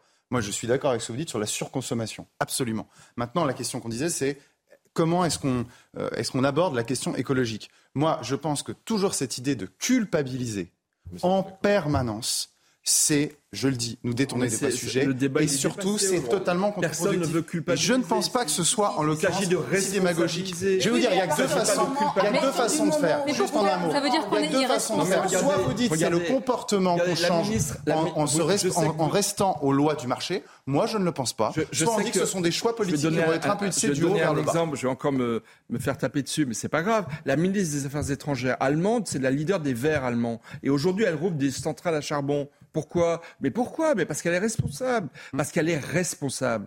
Être responsable, c'est s'adapter à des situations. Donc, si on a Non, besoin, elle est- elle est- il Ah s'agit pas de culpabiliser. Il s'agit de prôner effectivement un respect de l'environnement qui devient une nécessité. C'est pas moi qui le dis. C'est la sécheresse, c'est le réchauffement climatique et c'est des, des, des mutations profondes dans nos sociétés. Et donc voilà, c'est tout. Donc c'est pas une question d'idéologie et de culpabilisation. C'est si, une ça ne changera rien parce que ça ne responsabilité. changera pas le fond du sujet. Je vous l'ai dit, nous polluons très peu en comparaison de mastodontes comme Mais la Chine, euh, les États-Unis ou le Brésil ou l'Inde. Donc On peut se flageller, on Non, peut mais au-delà de revenir ça, à l'an 1000, ça ne changera rien. Voilà. Au-delà de ça, si vous voulez mobiliser le peuple autour de ces questions-là, il faut aussi être irresponsable dans les choix qui ont été faits.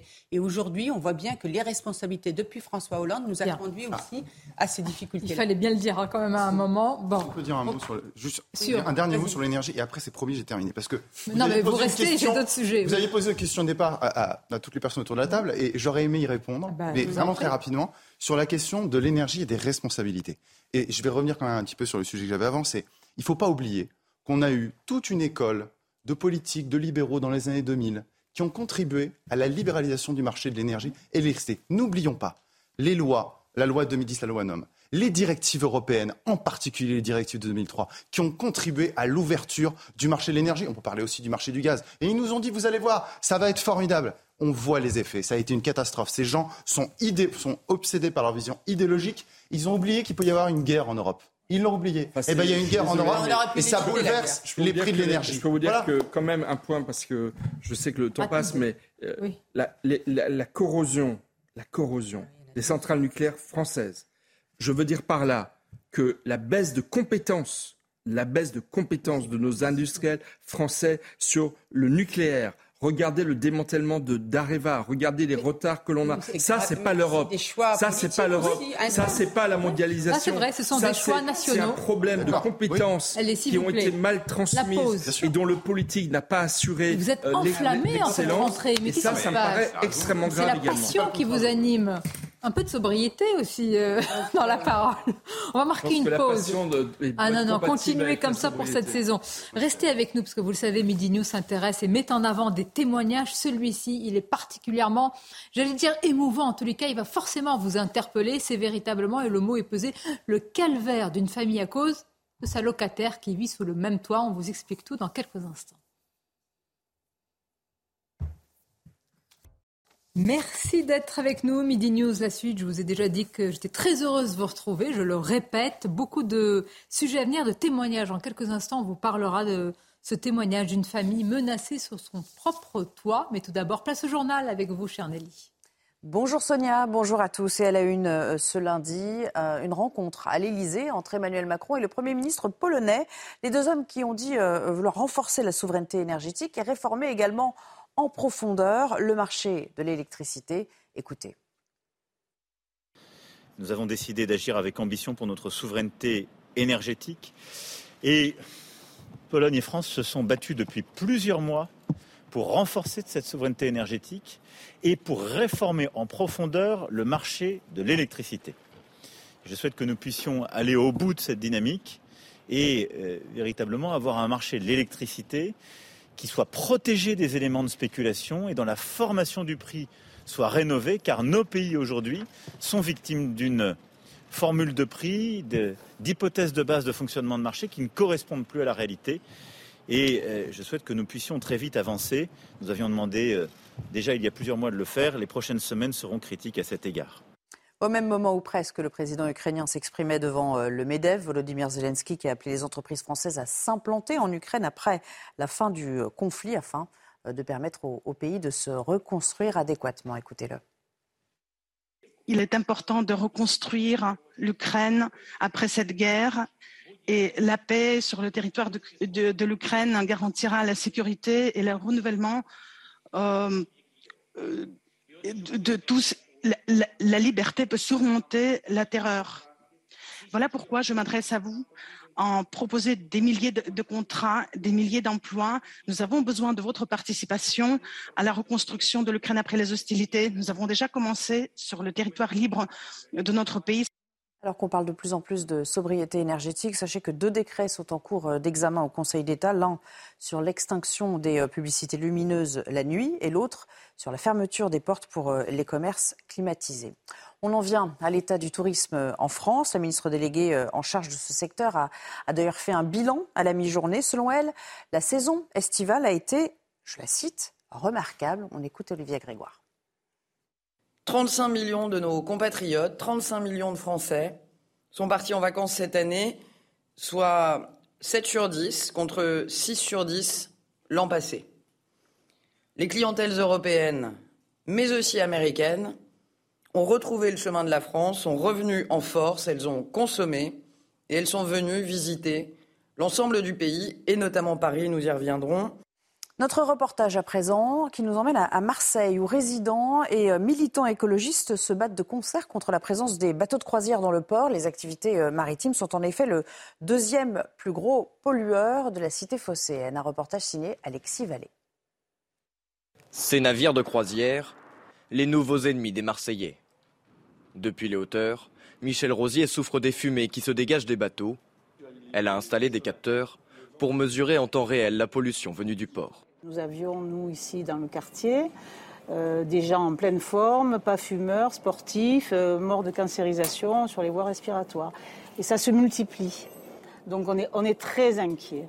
Les activités maritimes représentent 39% des émissions de dioxyde d'azote sur la métropole marseillaise. C'est la deuxième plus grosse source de pollution derrière le trafic routier.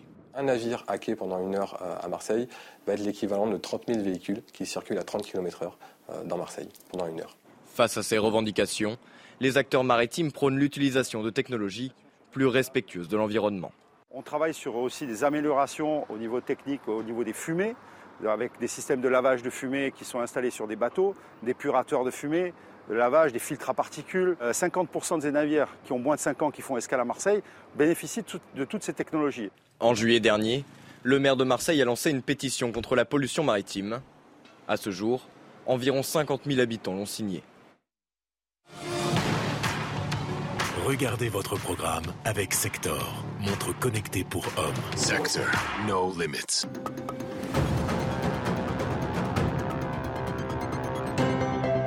Après un début de saison en fanfare, on prédisait déjà au Paris Saint-Germain tous les records possibles et imaginables. C'était sans compter sur cet AS Monaco volontaire au Parc des Princes et récompensé dès la 20e minute par un but de Kevin Folland. Mais les choses ont fini par s'améliorer pour le champion de France qui s'est créé plusieurs occasions, souvent ponctuées de malchance, jusqu'à ce pénalty égalisateur de Neymar, buteur pour la sixième fois en quatre journées. Et ce défi était sans doute bienvenu pour les Parisiens qui entameront leur campagne de Ligue des Champions face à la Juventus dans un peu moins de dix jours. Vous avez regardé votre programme avec Sector, montre connectée pour hommes. Sector, no limits. Et en direct, Midi News, la suite avec euh, Naïma Fadel, Pierre Gentillet et Arthur de Vatrigan. On accueille pour cette deuxième heure Raphaël Steinville. Bonjour à vous. Merci d'être là, journaliste auprès et rédacteur en chef auprès de Valeurs Actuelles. Alors, beaucoup de sujets pour cette deuxième heure, mais tout d'abord un témoignage. Cette histoire et même ce calvaire d'une famille qui vit sous le même toit que sa locataire en Essonne, rien d'étonnant à cela, sauf que cette locataire refuse de payer son loyer, mais il n'y a pas que cela. Elle menace aussi les propriétaires, leur rendant la vie impossible et infernale. C'est une situation qui nous a tout simplement touchés, car c'est une réelle détresse d'une famille face à, à, cette locataire qui se terre dans sa chambre, refuse d'en sortir. Ce reportage vous est proposé par Mathieu Rio et Vincent Burga. Bonjour madame. Derrière cette porte, une femme vit recluse sans payer son loyer depuis presque deux ans. Je ne peux pas vous recevoir, désolé. Malgré la résiliation de son bail en mai 2021, cette Camerounaise d'une quarantaine d'années continue d'occuper la chambre. Un cauchemar pour Sandrine, la propriétaire qui vit sous le même toit. Selon elle, l'état de la chambre s'est nettement dégradé. C'est un taudis, c'est une poubelle géante. Il y a de la nourriture, il y a des assiettes pas lavées, il y a de la poussière. La chambre est à refaire entièrement. Ce qu'elle veut, c'est euh, de l'argent. Elle me l'a déjà dit par écrit et, c'est ce qu'elle veut. Je crois que malheureusement, c'est son fonds de commerce. Elle a eu un précédent bailleur et il s'est passé exactement la même chose. De son côté, la locataire accuse Sandrine d'être responsable de l'insalubrité de sa chambre. Dans les parties communes, les journées sont ponctuées de disputes. Un jour, dans sa, dans sa folie euh, très menaçante, elle nous a, elle nous a cassé euh, la vitre. La propriétaire a déposé plusieurs plaintes pour menaces de mort et harcèlement. Elle s'inquiète pour sa fille, lycéenne, qui habite aussi dans la maison. Elle a déjà brandi un couteau sur ma fille. Donc on a porté plainte. Et le couteau était, la lame était dirigée vers le haut. Et euh, donc ce qu'on nous a dit, c'est que comme c'était dirigé vers le haut et pas directement sur elle, et eh bien en fait, voilà, il n'y a pas eu de suite. Aujourd'hui, elle désespère d'obtenir une expulsion. L'audience a eu lieu il y a quatre mois, mais la justice a renvoyé la décision au 14 novembre.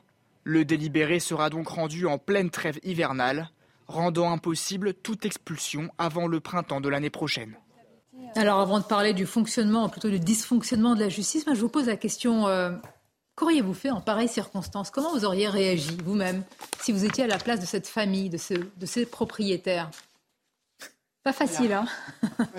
Non, sans que. Hein. Bah non, mais il y a, y a, y a d'un côté le droit et d'autre côté euh, les émotions et, le, et la volonté de, de, de, de, se faire justice soi-même, de se, de se débarrasser de ce genre de locataires qui sont qui, qui, qui entraînent un enfer pour, euh, pour les familles à qui ça arrive. Euh, il faut bien distinguer d'ailleurs parce que Là, on est vraiment dans le cadre d'un contrat, donc c'est entre un, bailleur et un locataire. Euh, on a le même cas euh, qui a été évoqué euh, dans le cadre des, des, squats, mais là, d'une certaine manière, la loi a changé et permet des expulsions beaucoup plus rapides.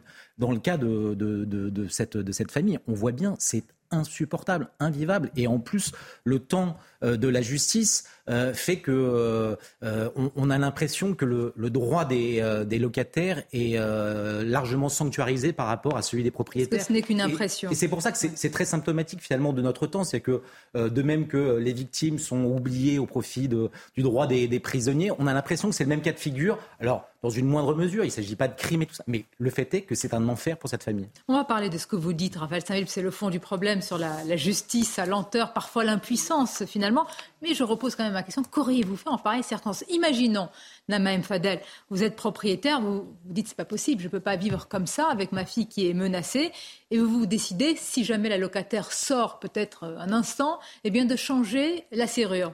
Mais vous risquez d'être vous en faute. Oui, c'est ça. Euh, je risque d'être en faute. Euh, et pourtant, je, vais vous faire un aveu. Je le ferai. Parce que si j'ai mes enfants, je voudrais les protéger. Et j'imagine, enfin j'ai du mal même à imaginer ce que peut vivre euh, cette personne, d'autant plus que là, le jugement n'aura lieu que le 14 novembre, donc ça veut dire que c'est reparti jusqu'au 31 mars hein, pour le respect de, cette trêve. Et donc du coup, elle va continuer à avoir cette personne qui est extrêmement menaçante. C'est très difficile. Vous savez, Sonia, moi je crois qu'aujourd'hui, la justice de notre pays, finalement, laisse seuls les, Français face à des situations d'extrême, en fait. Et ça rejoint tout ce qu'on se disait tout à l'heure. Donc effectivement, on a l'impression que la justice ne protège pas, que notre système de droit a tendance à plus protéger les, fautifs que les victimes. Parce qu'à partir du moment où, un bail est arrivé à expiration, on peut s'attendre à ce que normalement la personne s'en aille ou la justice fasse son travail. Et là, en l'occurrence, non. Donc, euh, parce que si, comme vous le savez, il faut qu'elle soit relogée. Et tant qu'elle ne trouvera pas de logement, elle pourra rester. Est-ce que c'est une, est -ce c'est une spécificité française, une telle situation, une telle aberration est-ce que vous, vous avez des, cas comme ça euh, Alors moi, Dieu merci, je ne fais pas euh, ce genre de droit parce que c'est très compliqué, je laisse ça à d'autres confrères. Et s'agissant de la comparaison internationale, je serais aussi en peine pour vous répondre parce que je ne connais pas l'état du droit espagnol. Mais comment tu ferais dans une situation comme ça en tant qu'avocat en plus Merci, on ne m'a pas posé la question, je ne voulais pas y répondre. Euh, non mais qu'est-ce qu'on peut conseiller à cette famille quand il y a la lenteur de la justice et parfois une forme d'impuissance? Vous savez, parfois, pour des problématiques assez similaires, je sais que on appelle les policiers et les policiers qui ont conscience vous disent, écoutez, véridique, mm. si vous creusez un trou dans votre jardin, euh, on ne viendra pas. Sous-entendu, vous pouvez vous faire justice vous-même. Pour des faits plus importants, je précise. Mais c'est vous dire à quel point on a conscience, enfin, à l'intérieur de l'État, les gens ont conscience du délitement et de l'inefficacité totale. Là, en l'occurrence, quel est le sujet? Il y a un deux sujets. Le premier sujet, vous l'avez un peu abordé, c'est la question de la lenteur de la justice. Rappelons un peu que en juillet 2021, cette dame prend un avocat et ce n'est que un an plus tard qu'une audience est fixée et finalement reportée mmh. en novembre 2022, euh, ce qui signifie donc, vous l'avez bien rappelé, qu'elle ne sera pas expulsable à cause de la trêve hivernale. Donc évidemment, on a un problème au niveau de la justice qui est le parent pauvre et on a fait des états généraux de la justice. J'attends toujours de savoir ce que ça va changer. J'attends toujours de savoir combien de magistrats on va avoir en plus. Parce que les magistrats, là, ils font ce qu'ils peuvent. Ils ne peuvent pas aller plus vite. Sinon, on a une justice qui est, qui est très mal rendue. Et il y a un deuxième sujet, euh, et c'est relié un petit peu à ce qu'on disait avant, il y a quand même un état d'ensauvagement de notre société pour qu'on en arrive avec quelqu'un euh, qui vient menacer la fille de la propriétaire avec un couteau camerounaise de surcroît, c'est-à-dire une personne qui est sur notre sol, qui est étranger. Vous savez, quand on est étranger, qu'on arrive sur un sol qui n'est pas le vôtre, on est censé mieux se comporter que les autres, j'ai tendance à dire. Bah, vous voyez, normalement, moi, honnêtement, je vais vous dire ce que je ferai. Je vais vous dire ce que je ferai très concrètement et très légalement. J'écrirai. bien sûr, bien sûr. J'écrirai tout de suite au préfet en lui disant que cette personne n'a plus rien à faire sur notre sol et de prévoir une expulsion rapide. Vous savez, Gérald Darmanin pour euh, l'expulsion qui est suspendue pour l'instant de Liam Kouissem, on a la possibilité d'expulser ce genre de personne, même si elle a un titre de séjour, même si elle a un titre de séjour régulier, son comportement ici pose un, pose un trouble grave. Maître, avant même de l'expulser du territoire, on n'arrive pas à l'expulser de la maison des propriétaires. Mais parfois, c'est justement c'est plus rapide qu'une décision de justice. C'est pour ça que je vous dis ça. C'est plus rapide qu'une décision de justice que l'État intervienne s'il en a la volonté. il n'arrive pas à expulser, cette personne. Pierre, l'État. Ce qui est terrible dans tous les sujets, le lien qu'il y a, c'est à chaque fois l'impuissance. Impuissance de l'autorité publique, impuissance de la justice, alors par manque de moyens, parfois par idéologie aussi, pas dans ce cas-là, hein, mais de manière générale aussi, il y a des cas quand même qui sont assez éloquents, mais l'impuissance, souvent d'ailleurs le moteur d'une forme de... Oui, les citoyens peuvent eux-mêmes vouloir se venger, vouloir agir, et c'est ça le poison, c'est ça le danger. La garantie plus la sécurité, c'est de gérer soi-même sa propre sécurité. Et comment vous, comment vous auriez fait On a quand même l'impression que l'état de droit est une plaie, en fait. C'est ça qui est dramatique. Hmm. On a l'impression que l'état de droit est une plaie. Euh, ah pour, les gens, j'allais dire, normaux, dire, qui sont, voilà, on va dire, catégorisons classe moyenne, euh, qui travaillent péniblement, qui paient ses impôts, mmh, qui ne créent pas de problème. Bah, c'est-à-dire que les victimes deviennent, ce sont eux les victimes à chaque fois. Donc je pense qu'il y a une question à se poser sur l'état de droit, sur euh, euh, ce qu'on a fait de notre société occidentale. Est-ce que le, on a l'impression depuis, allez, on va remonter à 68, que l'alpha et l'oméga de tout et le, notre, notre société, ce qui compte, c'est la liberté. Que et la protection, la trêve hivernale est une protection. est-ce que, vous oui, détricoteriez ça D'un point de vue euh, philosophique, je pense qu'on a l'État, notre société est devenue euh, euh, l'objet de tout et la finalité de tout est la liberté, alors qu'on sait depuis Athènes, Socrate que c'est plutôt la recherche de la vérité, et que la liberté était une des conditions et non pas un but en soi. Et donc je pense que ça change beaucoup la mentalité et euh, les objectifs et les finalités. Et ensuite là-dessus, si on regarde, c'est aussi une des conséquences de la mentalité, hein, dire un peu gauchiste depuis Mitterrand des différentes lois de protection du locataire. Et la les différentes successions de lois qui font qu'on protège le locataire se retournent contre le locataire aussi, parce que là on parle d'une propriétaire qui n'arrive pas à expulser son locataire. Ça arrive plein de fois. Là on est quand même dans un sketch j'ai Monty Python parce qu'on cumule vraiment tout. Mais dans le problème de ça, c'est que ça se retourne contre le locataire parce que si vous voulez louer aujourd'hui un appartement, mais regardez ce que demandent les propriétaires, les conditions pour se protéger justement de ça. Parce qu'on sait que ça existe. On demande des garanties euh, qu'on n'a pas, euh, des salaires qui représentent trois ou quatre fois euh, le montant du loyer, des, mois d'avance, des garants, le, votre numéro de sécurité, on ne sait pas pourquoi, et vous le demande aussi. donc ça se retourne. Donc en fait, on a deux choses. C'est un, la sacralité de la liberté, qui fait que l'état de droit devient une plaie aujourd'hui, et ensuite les lois successives qui protègent le locataire à défaut du, euh, contre le propriétaire, mais qui se retourne au final contre le locataire. Et en fait, au final, certains qui profitent de l'état de droit, des failles de notre état de droit, on arrive quand même à s'y loger très bien dans ces failles. Hein. Ce ne sont pas des failles Non, je suis, je suis en désaccord avec cette vision. Pourquoi Je pense que nous arrivons au bout du bout de l'état de droit. La vision que nous avons, nous, de l'état de droit est une vision en réalité assez méconnue et idéalisée. La vision de l'état de droit, c'est d'abord une vision, pardon d'en revenir toujours là, une vision libérale. Ce sont les libéraux qui ont inventé l'état de droit. Et là, ce que vous avez là, de la même manière que vous l'avez eu pour l'imam Iqwissem, qui a vu son expulsion suspendue, c'est que, au nom des droits individuels, des supposés petits, des supposés, euh, j'allais dire supposés victimes, mais en tout cas des supposés petits, qu'on va sacraliser, qu'il s'agisse euh, du droit de monnaie familiale comme ici euh, des droits du locataire, eh bien finalement, on va paralyser le système et on va créer des injustices. Et on voit bien ici la distinction qu'il y a entre la justice juridique, que tout le monde voit, que tout le monde constate, qui est injuste. Et justement, la justice naturelle, j'ai envie de parler de droit naturel ici, où tout le monde constate que cette situation est injuste. De la manière que pour l'expulsion de Niamey tout le monde constate que la justice, la justice naturelle, aurait dû permettre l'expulsion. Donc vous voyez, moi, je pense que ce n'est pas une dérive de l'état de droit. Je l'ai dit, je me souviens sur votre plateau, quand on a été au moment du Covid et qu'on parlait du pass. C'est au contraire à cause de l'état de droit que nous en arrivons. est-ce que ça conduit à une inversion finalement des valeurs, des normes, c'est-à-dire à une société où on a vous, disiez l'impression, c'est pour ça que je me suis permis de dire que c'est une impression où les finalement euh, le droit des victimes et, voilà, passe derrière. Passe derrière le droit des, euh, des, prévenus. Des, des, euh, et donc une société totalement injuste qui peut nourrir justement les pires dérives. Et en fait, ce qui est, ce qui est assez terrifiant, c'est que dans, dans l'évolution de la loi ces dernières années, mais on pourrait, euh, comme mais qui, alors, la, la, loi protège qui? Non, mais c'est-à-dire que en même temps que la, la loi est souvent durcie, euh, il y a un certain nombre de moyens euh, qui sont donnés notamment aux, avocats des, euh, justiciables, des prévenus, qui vient finalement les protéger.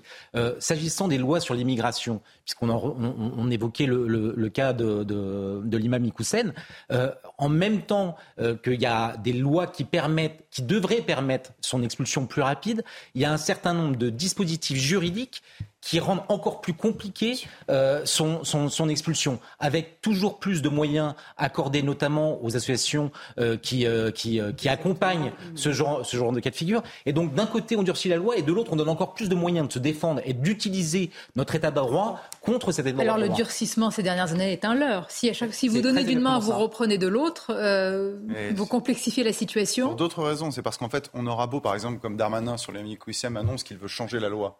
Je vais vous dire, hein, même si. On va en parler, je sens que. Je déborde un peu du sujet, mais même si demain vous changez la loi, notre état de droit est tellement bien fait, tellement bien corseté que ça ne changera rien. Parce que nous avons des principes qui sont supérieurs à la loi. Vous supprimez le Conseil d'État, vous supprimez toutes ces instances aujourd'hui. Qui... S'il y a une seule chose à supprimer, c'est le Conseil constitutionnel, c'est pas le Conseil d'État. Mais non, c'est simplement remettre de l'ordre, remettre de la hiérarchie. La loi, c'est l'expression de la volonté du peuple. Le fait qu'il y ait un traité ici, la CEDH, la Convention européenne des droits de l'homme et son article 8, qui fonde le droit de mener une vie féminine normale, il n'est pas normal que cet article s'impose contre la loi. Il n'est pas normal que l'article d'un traité international s'oppose à une expulsion d'un homme qui menace notre peuple, notre intégrité et sa sûreté. Voilà comment est-ce qu'il faut penser. Mais la vision que nous avons de l'état de droit, qui est très bien corsetée, parce qu'elle se met aussi au niveau international, et le Conseil constitutionnel joue aussi son rôle, mhm. eh bien, nous aurons du mal à nous en sortir si nous n'avons pas cette réflexion profonde. En fait, l'état les juges, le Conseil d'État doivent être des garde-fous, mais doivent pas être, doivent pas remplacer les politiques. Et ce qui est assez amusant et même contradictoire, c'est qu'on découvre aujourd'hui que, qu'on découvre au fur et à mesure des différentes affaires, des différentes faits de société, que les intérêts individuels sont supérieurs à l'intérêt général. Et pendant la crise sanitaire, on a découvert qu'au nom de la politique, au nom du bien commun, on pouvait sacrifier les intérêts, l'intérêt l'intérêt individuel, pardon. C'était l'intérêt général avant tout. la santé bien commun. Le, rôle de l'État, c'est de dire on protège le plus faible. Voilà, si on veut mettre le dénominateur le plus petit, le rôle de l'État, on protège le plus faible. On considère que euh, un obèse, euh, une, une, une, vieille personne, un malade doit être protégé, et donc on peut sacrifier des libertés individuelles. Sur le principe, moi je trouve ça très bien, le bien commun au-dessus des libertés individuelles.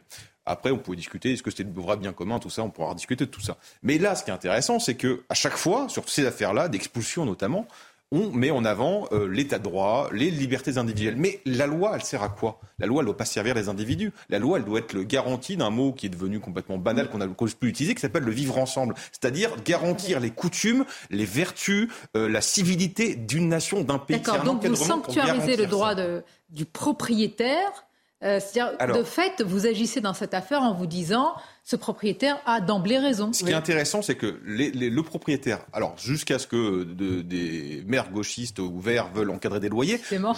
oui, mais Il y a beaucoup de cibles en ce moment. Non, mais c'est toujours les mêmes. Hein, vous oui, oui, ça, j'ai remarqué. Euh, les, les, propriétaires, jusqu'à ce qu'ils signent son bail, est libre de tout. Il peut mettre toutes les contraintes qu'il veut. Bon, donc il, est, euh, il, est, sacré. Et une fois que le locataire a signé, c'est lui qui est sacré. Donc il y a un, problème d'équilibre. Ce qui est pas normal, c'est que si on n'est on n'est pas, euh, si on veut payer un loyer de 1000 euros par exemple, et il nous faut un salaire de 4000 euros, ce n'est pas normal. Mais ce n'est pas normal qu'on ne puisse pas expulser quelqu'un qui ne paye pas le loyer depuis 6 mois. Vous avez raison. Mais il y a aussi quand même quelque chose. Je crois que c'est presque le plus logique. C'est pas normal un tel comportement. On parlait des médecins et des agressions de, de médecins. C'est pas normal, tout simplement. mais là, c'est une récidive. Hein. On a quand même, euh, d'après si les témoignages sont justes, euh, c'est pas la première fois que cette personne fait ça. Donc la question, c'est encore une fois la récidive. Pourquoi elle n'a pas été punie une première fois Pourquoi elle recommence et pourquoi elle est protégée? Pourquoi je vous dis cela? Parce que vous connaissez le phénomène des, des rodéos urbains qui pourrissent la vie des habitants, qui constituent un vrai danger et symbolisent un défi à l'autorité. Et quand même, je voudrais vous présenter une nouvelle déclinaison, une nouvelle variété, puisqu'on va toujours plus loin hein, dans dans les nouveautés, ce sont les rodéos urbains en famille. Vous vous souvenez avant, les, sorties en famille, c'était pour aller au musée, au bowling, euh, dans un parc, dans une forêt. Eh bien aujourd'hui, on fait des rodéos urbains en famille, parfois même avec des enfants bas âge, deux ans dans ce cas-là. Euh, c'est ce qui s'est passé. Regardez, on va écouter les réactions de deux syndicats de police, Mathieu Vallée et David Lebars, après euh, ce rodéo de urbain en famille avec une petite fille de deux ans hein, qui a été embarquée également par ses parents fait d'insécurité supplémentaire qui démontre que le problème des rodéos, c'est pas nouveau, mais il s'intensifie. Et là, on voit qu'il y a des parents qui été avec leurs enfants à faire du rodéo sur des engins qui sont des véritables dangers publics. Donc on voit bien que les parents ont une responsabilité. Et c'est pour ça que moi je dis qu'il faut pénaliser dans les deux sens les parents, et dans la justice, et dans la prise en charge de leurs enfants. Les parents qui ont du mal à éduquer leurs enfants, il faut les aider. Ceux qui n'en ont rien à faire et qui d'une certaine manière en plus se payent le luxe de donner le mauvais exemple et d'emmener dans cette barque d'infraction leurs gamins, eh ben ils sont pas dignes d'être euh, parents euh, de ces enfants et d'une certaine manière de compliquer le travail des policiers. Moi, je crois surtout à des outils euh, à la fois juridiques et puis encore à un soutien de la police. Il y a deux axes hein, pour les rodéos urbains. Euh, il y a le fait de savoir si ou pas la peine de un an encourue est suffisante elle le serait si elle était euh, appliquée. Moi, je fais partie de ceux qui croient aux petites peines. Je crois qu'il y a des gens aujourd'hui dans un circuit de délinquance qui doivent passer par la case prison pour marquer le coup. Et le problème, c'est que les petites peines, euh, les multiréitérants, quand ils sont très jeunes, ne voient pas cette case prison. Donc ça, je crois que c'est du côté de la réponse pénale. Et on verra avec les États généraux de la justice si on a des réponses du côté du ministre. Puis il y a un deuxième sujet, c'est le sujet des motos euh, qu'on restitue ou pas selon les procédures qui sont menées. J'ai trop de policiers qui me disent devoir restituer des motos alors qu'elles servent à faire des rodéos urbains. Je crois que le législateur doit réfléchir à un outil juridique qui donnerait la possibilité de faire des saisies administratives et des destructions, peut-être à la main de l'autorité administrative, du préfet, mais qu'on puisse avoir cet outil-là indépendamment des procédures judiciaires. Est-ce que c'est une question encore d'outils, de levier? Est-ce que ce n'est pas une question de mentalité et de culture profonde qui est en train de s'enraciner et que ces rodéos urbains deviennent aujourd'hui des symboles d'autorité euh, forte? D'autorité. parce que la réponse... de coup de canif à l'autorité. Est-ce qu'on va est-ce que des outils vont, suffire à endiguer ce phénomène? Écoutez, on a beaucoup, enfin les deux, les, deux policiers ont abordé la question de la, de, la, place et du rôle des parents. Vous savez que à chaque fois, je, je, le dis souvent, qu'il faut absolument mettre au centre de toutes ces questions-là les parents, c'est-à-dire dans leur rôle éducatif et pénalement les poursuivre. Parce que même pour les jeunes, tous ces mineurs qui font du rodéo, qui, euh, qui par leurs exactions ont quand même conduit à des drames, je disais souvent, il faut absolument tomber sur les parents parce que les parents le savent. Et là, en l'occurrence, sur ces familles-là, ben c'est clair, il y a un problème de faillite éducative. Il y a un problème aussi de, de, de, manquement euh, à leur rôle de, ces parents. Donc, on doit les punir aussi en tant que parents. Mais bien sûr, il faut les punir en tant que parents. Et c'est pour ça que, encore une fois, sur toutes ces questions-là dont on parle sans cesse, il faut absolument mettre au centre la place le rôle des parents. Les parents sont responsables de leur enfant, ils ont une responsabilité éducative. Et moi, j'hésite pas à faire, j'hésiterai pas en tout cas à faire comme le Danemark, qui aujourd'hui met en place tout un travail de contrainte des, des familles, mais n'hésite pas, quand c'est des familles délinquantes, à leur tomber dessus au niveau financier aussi. Vous vous rendez compte, embarquer un enfant de 2 ans déjà, Il y a, il y a embarqué à des enfants de 2 ah ans sans casque, mais il y a également euh, dans cette famille, euh, puisqu'il y avait euh, le, le, père, la mère et un, un, un, gamin de 9 ans qui roulait sans casque et dont le père avait dit si, jamais les gendarmes devaient arriver, euh, prends la suite. Donc on est dans un, écosystème où honnêtement, euh, encore une fois, on cumule absolument tout. Là, il s'agit même pas seulement de les, punir financièrement. Euh, si on, s'en tenait juste à appliquer la loi telle qu'elle existe, et, ça a été rappelé, c'est entre 1 et 5 ans d'emprisonnement, entre 15 et 75 000 euros d'amende, ça, permettrait déjà de, punir ses parents. Quant à, à l'autorité parentale, on, peut, on peut faire tout ce qu'on veut, mais bien évidemment que ces enfants si la loi est appliquée, doivent être soustraits euh, à, l'autorité de ses parents. Et malheureusement, parce que c'est toujours euh, euh, déchirant et c'est en tant que père, moi je sais que ça, c'est difficile de prononcer ces, ces, mots-là, mais bien évidemment qu'ils doivent être soustraits à l'autorité C'est une mise en danger de l'enfant, tout simplement. Ça rentre dans un cadre très strict. Je pense qu'il ne faudrait pas, peut-être pas sous-estimer la signification. je pense que c'est quelque chose qui est assez enraciné, qui n'est pas juste un fait divers ou une bêtise. Il y a de l'immaturité évidemment, mais je pense que c'est quelque chose qui est pensé. Déjà, si vous regardez sur rodéos en tant que tel, la doctrine, c'est pas pour chasser euh, les délinquants parce que risque de mise en danger de la vie du délinquant. C'est toujours intéressant de se poser cette question-là. Mais surtout parce que maintenant les délinquants savent où aller. S'ils sont poursuivis, ils vont euh, dans les sorties scolaires, là où il y a du monde, pour éviter, parce qu'ils savent que la police ne va pas les poursuivre pour éviter des dommages collatéraux. Là, je pense que, vu le témoignage que vous avez dit, d'amener un enfant euh, sur place n'est pas complètement involontaire. Et c'est aussi on peut penser qu'ils peuvent s'en servir aussi comme bouclier, dans le sens où ils savent qu'avec un gamin, la police va pas charger. Ah bah, alors là, c'est vraiment une circonstance aggravante. Ouais, parce qu'il y a des jumelles je, pense oui, de deux ans et. Euh... Ouais, mais je pense qu'il y a de ça. Euh, et, oui, la, le, et, le, père qui dit à son fils, si la, les policiers arrivent, tu fuis, c'est qu'il sait très bien que la police va pas poursuivre, bah, à tout, prendre tous les risques pour poursuivre un gamin de 9 ans, parce que, imaginons euh, le plus dramatique que cet enfant meurt, vous imaginez ce qui va se passer. Ensuite, ce qu'on paye aussi là, c'est on a quand même la partie euh, l'américanisation, la culture américaine qui débarque, plus la notion de transgression et d'impunité, parce que le rodéo, c'est pas juste de l'indélinquance, c'est une délinquance mise en scène. On sait l'importance des vidéos, le relais sur les réseaux sociaux. Donc il y a, ce côté très euh, culture américaine, plus mise en avant, représentation, avec cette, cette transgression revendiquée et revendiquée comme, euh, comme souhaité, parce que, rappelez-vous, à Cannes, un film a été récompensé, le film sur le 6 septembre, qui s'appelle Rodéo et qui met en avant ça comme euh, voilà c'est une culture et la transgression. Donc on est sur un phénomène qui est pas juste un petit fait divers de petite délinquance malheureusement. C'est un phénomène qui est plus enraciné, qui est plus pensé et aujourd'hui d'après euh, tous les témoignages qu'on a euh, de, la police et de la justice, on ne sait pas comment arrêter ce phénomène-là. Oui, parce que les espaces dédiés ne marchent pas. Donc, ce qu'ils veulent, c'est être. Oui, mais c'est tout l'inverse.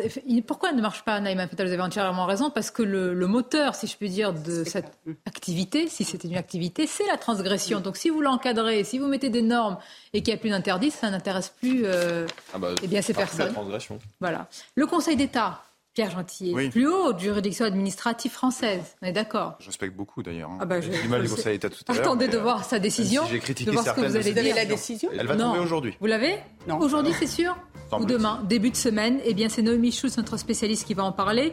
Nous parlons de cette requête, hein, vous savez, du ministre de l'Intérieur qui entend faire annuler une décision du tribunal administratif de Paris suspendant la demande d'expulsion du prédicateur Hassan Iquissen. On va en parler dans quelques instants. Une courte pause, on se retrouve.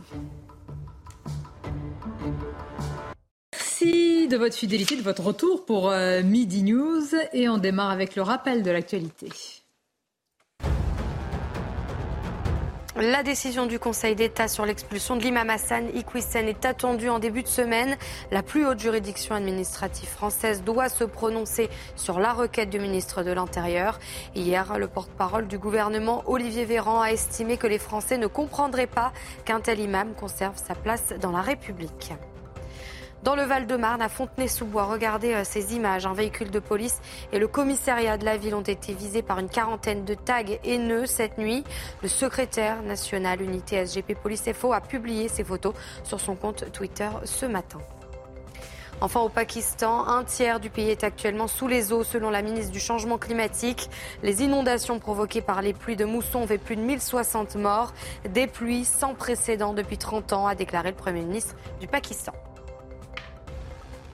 Et vous en parliez à l'instant, André, le Conseil d'État plus haut, juridiction administrative française, doit se prononcer, peut-être euh, tout à l'heure, en début d'après-midi, sur la requête du ministère de l'Intérieur qui entend faire donc annuler la décision du tribunal administratif de Paris suspendant la demande d'expulsion du prédicateur Iquissen. Évidemment, la décision est très attendue car elle pourrait signer euh, ou pas, un désaveu pour Gérald Darmanin. Et elle dirait aussi beaucoup, c'est le mot que l'on emploie depuis le début de cette émission, eh bien, notre impuissance face à l'islamisme. Nous sommes d'abord Restons sur la décision euh, à rendre avec notre spécialiste Noémie Schultz. Noémie, on attend cette décision peut-être euh, euh, imminente, en tout cas en début de semaine.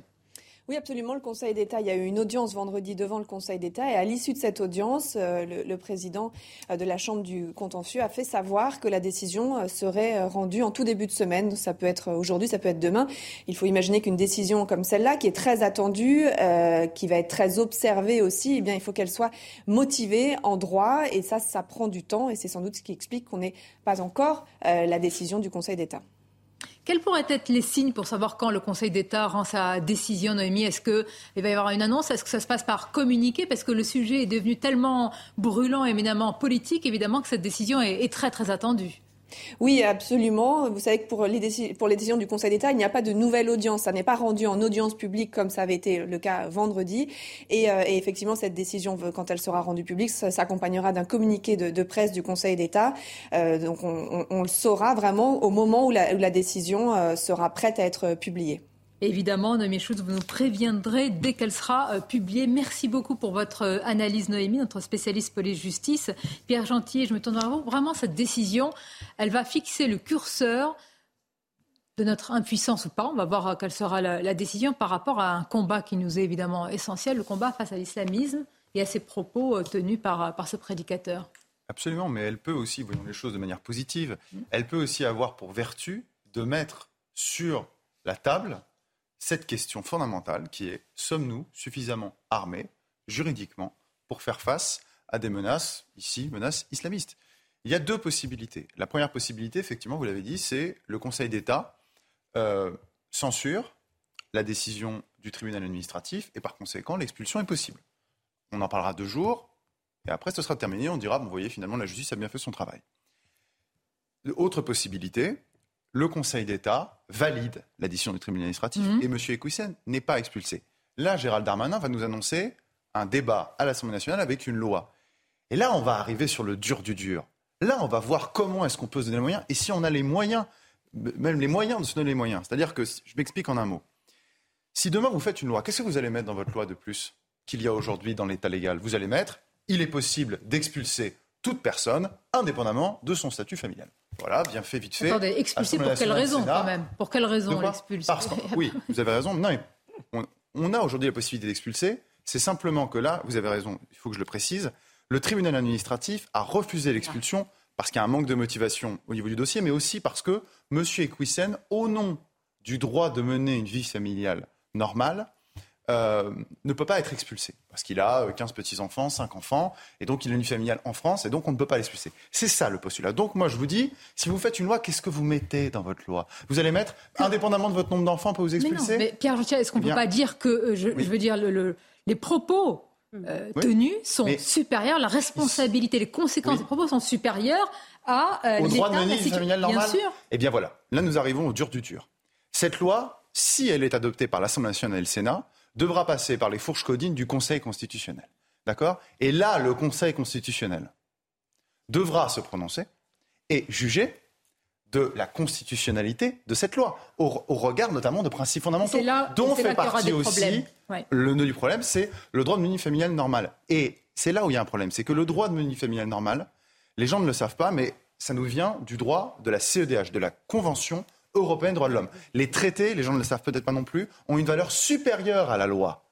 Ce qui signifie donc que demain, la loi pourra n'avoir aucune efficacité, voire même ne pas passer les fourches codines à cause du Conseil constitutionnel. Donc on arrivera au vrai débat de fond qui est à quel point sommes-nous juridiquement corsetés par des traités internationaux, par des principes fondamentaux, interprétés souvent politiquement, je le dis, par des juges, qui font que nous n'avons plus la marge de manœuvre et la capacité pour agir. on ne peut pas les dénoncer, ces traités Mais si, mais ah, on les dénonce, mais s'ils nous lient les mains face à un combat aussi important, que faire? Que faire? Est-ce qu'on remet en cause le Conseil constitutionnel? D'ailleurs, c'est intéressant. Je vais poser la question à, et à Conseil d'État, parce que le, Conseil constitutionnel jugera, pardonnez-moi. a priori, il ne faut pas toucher au Conseil d'État. Si, non, mais vous allez pas. Juste en un mot, excusez-moi. Je sais que c'est technique, mais le Conseil constitutionnel jugera a priori avant que la loi soit adoptée. Et même si la loi passe les fourches codines du Conseil constitutionnel, eh ben, admettons demain, rebelote M. Equissen, avec la nouvelle loi, on décide de l'expulser, d'accord?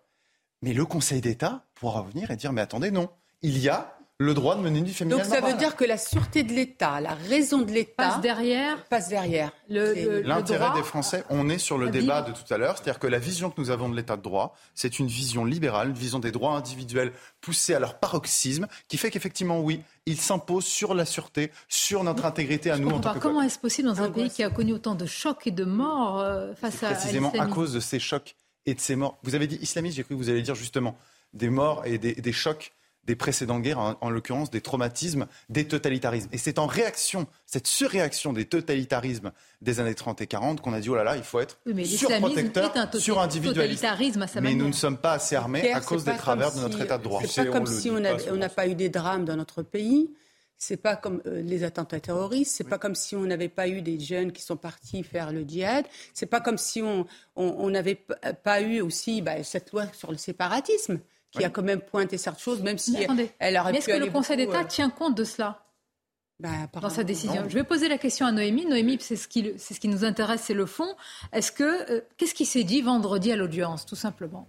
Alors c'est une audience qui a duré euh, plus de deux heures et demie, au cours de laquelle se sont euh, affrontés la, la représentante du ministère de l'Intérieur, la directrice des libertés publiques et l'avocate de l'imam euh, Iki Hussein. Alors on a entendu hein, toute une série d'arguments. La représentante du ministère de l'Intérieur, elle a expliqué qu'il était plus que temps d'expulser cet imam marocain qui depuis des années tient dans des vidéos publiées sur les réseaux sociaux, sur YouTube notamment, des propos antisémites, misogynes, favorables au séparatisme. Elle a repris, elle avait fait un tableau qu'elle a communiqué au, au du Conseil d'État qui, qui, euh, qui, fait la synthèse de tous les propos qu'il a pu euh, tenir. Pourquoi demander l'expulsion maintenant? Eh bien, elle a répondu à cette question parce qu'il y a le feu. On est à un moment où ces gens-là gagnent du terrain. Il faut prendre en compte l'état de l'ordre public. On voit ce que ce genre de propos ont donné.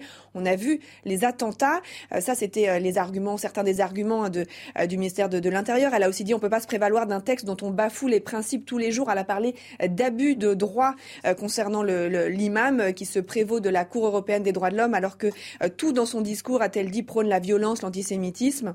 Euh, elle a fait une comparaison aussi avec euh, l'humoriste Dieudonné. Et puis en face, il y a l'avocate de l'imam Iki Hussein qui a dénoncé une décision disproportionnée, qui, a, qui a rappelé qu'il était né en France il y a 58 ans, qu'il y a toujours vécu, sa femme, ses enfants, ses petits-enfants, et qui dénonce une décision purement politique dans un calendrier ah législatif. Quand le dossier s'emballe à ce point, il faut s'accrocher au droit. Elle a demandé au magistrat du Conseil d'État de, de faire du droit.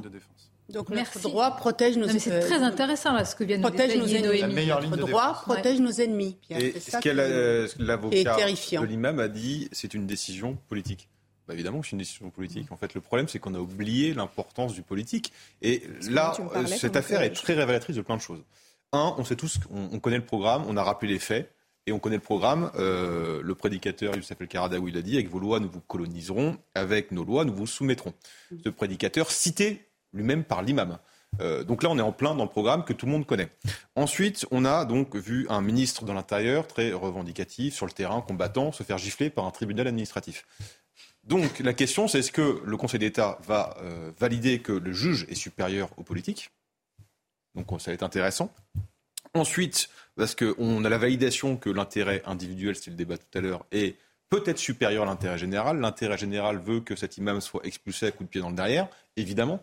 Euh, on va voir si l'intérêt individuel va gagner. Et donc, si euh, on est vu espèce d'américain, d'américanisation perdue avec que des règles de l'individu et plus de règles communes et plus de biens communs, qui fait que ce qui, ce qui a fait la France. Euh, et ce qui était intéressant aussi, c'est qui a pris position ou qui n'a pas pris position autour de ça. On a vu l'ancien imam de Bordeaux prendre position, revendiquer les droits individuels, et évidemment la NUPES, entre trois hommages à Robespierre, venir soutenir l'imam. Peut-être qu'entre eux, entre eux, ils font des rêves de décapitation de personnes. Vous imaginez Mais c'est très intéressant ce qui se passe ah, aujourd'hui. Vous imaginez le signal Si jamais, si jamais, on va voir la décision du Conseil d'État. Euh, signe un, revers pour le ministre. C'est pas une question de revers oui, politique. Mais moi, en fait, je, pense que justement, c'est pas une question de revers. C'est-à-dire que euh, euh, partir de ce postulat, c'est considérer euh, que, que, le droit, de toute façon, de toute éternité, sanctuariser finalement la décision qui a été évidente. La décision du, du, du tribunal administratif et celle peut-être demain du Conseil d'État, ce sont des décisions politiques. C'est une interprétation du droit. là où il y, y, a quelque chose, donc dire que le, le, dossier de Gérald Darmanin était mal ficelé s'agissant de l'expulsion de cet imam, c'est déjà, euh, euh, à mon avis, euh, écarter l'idée que le juge en soi a déjà écarté du dossier un certain nombre d'éléments qui étaient très défavorables à l'imam, privilégiant juste un aspect du dossier, c'était les propos qu'il avait tenus sur les femmes. Et donc le sexisme. Alors, est-ce que ça, ça mérite d'être expulsé? Peut-être pas. Peut-être que ça le mérite lorsque le chef de l'État considère que le, le, droit des femmes est l'une des grandes causes nationales. Donc en fait, la question, c'est n'est pas le, dossier est-il mal ou non ficelé, c'est aussi le fait que la, décision du juge est éminemment politique. La Cour européenne des, droits de l'homme, avant euh, que le tribunal administratif rende son, verdict, avait finalement validé la possibilité de cette expulsion. Donc, alors même que c'était la Cour européenne des droits de l'homme qui, euh, qui sanctuarise finalement, on, l'a vu dans, les, dans les dénouements de cette affaire. C'est là où c'est très compliqué et il faut rappeler, la décision de cette, du tribunal administratif est éminemment politique. Alors, je vais prolonger exactement ce que vous dites. C'est-à-dire qu'il faut bien avoir conscience d'une chose, c'est que les décisions sont politiques, mais pourquoi sont-elles politiques? Parce qu'on l'a accepté. Je m'explique. Ici, ce qui a fait obstacle à l'expulsion, c'est l'article 8 de la CEDH euh, euh, qui fonde le droit de mener une vie familiale normale. Mais allez regarder cet article. Il est très flou. Donc, très interprétable. Nous avons donc donné au juge, en ratifiant ce traité de la CEDH, comme pour d'autres principes, nous avons donné au juge des outils à travers des principes qui sont des principes très flous. Et quand on ne définit pas suffisamment le droit, eh bien, c'est dans ce flou que va se nicher l'interprétation et donc la politisation. Un mot, juste souvenez-vous une décision. Vous vous souvenez de l'affaire Cédric Héroux?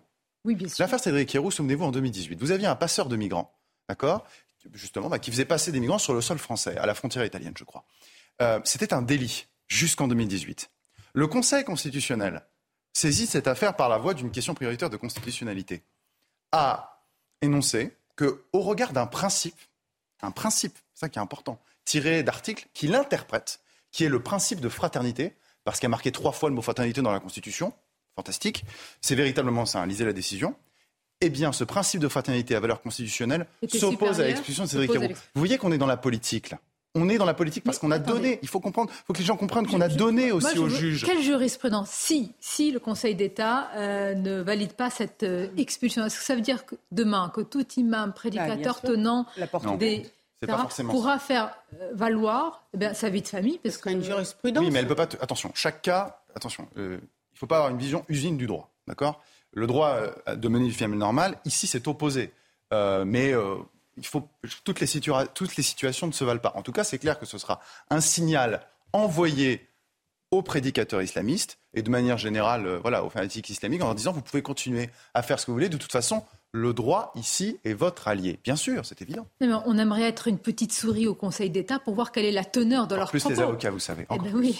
Est-ce qu'ils sont en train de débattre du droit et rien que du droit? Est-ce qu'ils sont en train de débattre Bien sûr qu'ils débattent du droit. De la politique, parce que c'est tellement éminemment politique, sociétal. Mais le droit est toujours politique. Regardez, avant d'être raisonnant un instant, avant d'être du droit, qu'est-ce que c'est du droit? Par exemple, c'est une loi. Et une loi, c'est quoi? C'est un débat au Parlement. Donc le droit n'est jamais neutre. On en revient à Carl Schmitt, mais il n'y a pas de neutralité axiologique du droit. Et encore plus qu'en derrière, c'est interprété par des juges parce que le droit est trop flou. Cet article est beaucoup trop flou. Il nous faut des lois plus claires. Le Conseil d'État va devoir motiver, expliquer ligne par ligne pourquoi il rend telle décision il va expliquer, alors il motive ses décisions plus que le Conseil constitutionnel, ça c'est certain, euh, avec, avec une interprétation. Mais voilà, et cette interprétation, on peut la contester, mais c'est le Conseil d'État. Et, encore une fois, je vous le dis, on lui a donné ses outils. Donc moi, je, secrètement, excusez-moi, alors évidemment, euh, dans tous les cas, je pense qu'il y aura, euh, je serai satisfait, si vous me permettez soit on a l'expulsion de cet imam, je suis très satisfait, soit il n'y a pas d'expulsion, c'est-à-dire que le Conseil d'État valide la décision du tribunal administratif, et enfin, on aura un vrai débat de fond sur ces sujets.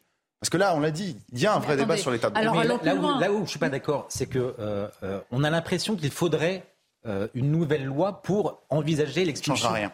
Mais la vérité, c'est que dans les textes, tout est là pour permettre cette expulsion. Alors qu'est-ce qui bloque? mais, non, mais si, si, ce sont ces juridictions, alors vous allez créer un autre débat en disant attention, il faut supprimer certaines de ces juridictions. Non, mais, ah, mais non, continue, continue à penser à droit constant et, et, on se dit qu'on va pouvoir y arriver. Soit on, on a euh, et on, on, est face face à un mur, au mur de cette de cette loi, de cette de ces supra-lois, et on voit que on est obligé de contourner, soit en, en quittant temporairement euh, la Cour européenne des droits des droits de l'homme.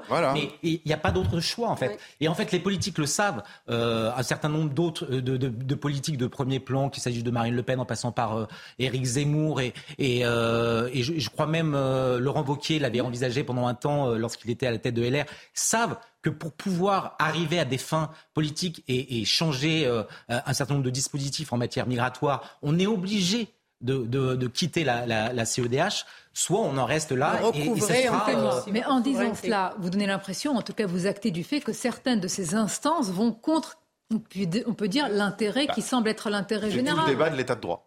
L'état de droit ne va pas forcément dans l'intérêt Certaines de ces instances Logique. vont contre, hein. la, contre la protection des Français, puisqu'il s'agit de cela. Mais ces instances ne pensent pas bien comment. Et c'est pas leur boulot. C'est pas leur travail. La question, c'est quel pouvoir on leur donne, quelle euh, force on leur donne. Et là, là on va voir, est-ce qu'un ministre de l'Intérieur a plus de pouvoir ou non qu'un tribunal administratif. Mais, va vous voyez retirer le pouvoir qu'on leur a donné aujourd'hui? Mais vous voyez que les Français ne peuvent pas comprendre qu'on puisse avoir signé des traités qui en fait nous enlèvent toute souveraineté sur, euh, sur la sécurité intérieure. C'est quand même assez euh, terrifiant. Alors bien sûr, hein, euh, Pierre, je te rejoins, même si c'est négatif, ça permettra de, de, de, un travail de fond, mais quand même, quand même, le dernier travail de fond qu'on a vu, c'est la loi séparatiste, c'est quand même accouché d'une souris avec plein de problèmes bah, derrière. Exactement, et elle ne voit rien aujourd'hui. Elle ne voit rien finalement. Je suis pas très optimiste sur le grand débat. Bah, elle ne voit rien. Et Pierre Gentillet évoquait le, le cas de l'affaire Héroux, qui est, qui est, vraiment très symptomatique. Aujourd'hui, on a un ministre, un ministre de l'Intérieur qui nous dit qu'on va durcir. Euh, alors, on, a supprimé le délit, et maintenant il veut en faire euh, un crime et donc passible de, entre 10 et 20 ans de, pour, pour, toutes les filières, pour criminaliser finalement les, les, les passeurs. Mais euh, cinq ans plus tôt, on a détricoté ce qui, rendait possible de, s'attaquer euh, à ces filières. Donc c'est là où il y a, une parole politique qui malheureusement a été totalement dévaluée. Je pense à quelque chose. ce prédicateur met en avant son droit à une continuité familiale, si je puis dire, sur le sol français. A-t-il demandé la nationalité française? Non, il ne l'a jamais demandé. Si, si, il l'a fin, Et il l'a pas eu. Il l'a pas eu justement à cause de ses propos. Non, mais à la toute fin. Elle a été restée pendant 15 ans, il l'a pas demandé. Oui, oui, il l'a pas demandé, il voulait pas. Il n'a pas manifesté un attachement viscéral. J'ai envie de vous dire tant mieux. Non, mais au contraire, il l'a ah, même rejeté. Manquerait plus quoi Manquerait plus qu'il soit français. Enfin, je veux dire, prolongeant, euh, prolongeant jusqu'au bout. Hein. C'est intéressant d'ailleurs de. il y en a qui sont. On se pose la question est-ce que ces gens-là pourraient vraiment être français? Qu'est-ce que c'est être français? L'identité juridique et l'identité réelle, l'identité culturelle. Ah, attention, vous, allez provoquer un débat là avec. Euh, bah, tant mieux, provoquons le débat parce que ce débat, il est fondamental. Ces gens-là n'ont rien à faire sur notre sol. Il y a eu une élection présidentielle. Là, on dirait que vous parlez. Oui, bah oui, voilà. on, dirait que vous parlez de ces vrais débats qui auraient dû. on n'a pas eu débat pendant l'élection présidentielle. Les questions de sécurité ont été Parce que justement, on a besoin de ces débats, même pour faire France ensemble, justement. Parce qu'aujourd'hui, on a, euh, on a besoin, effectivement, sur quelles valeurs on se retrouve en tant que Français, sur quel aspect culturel, etc.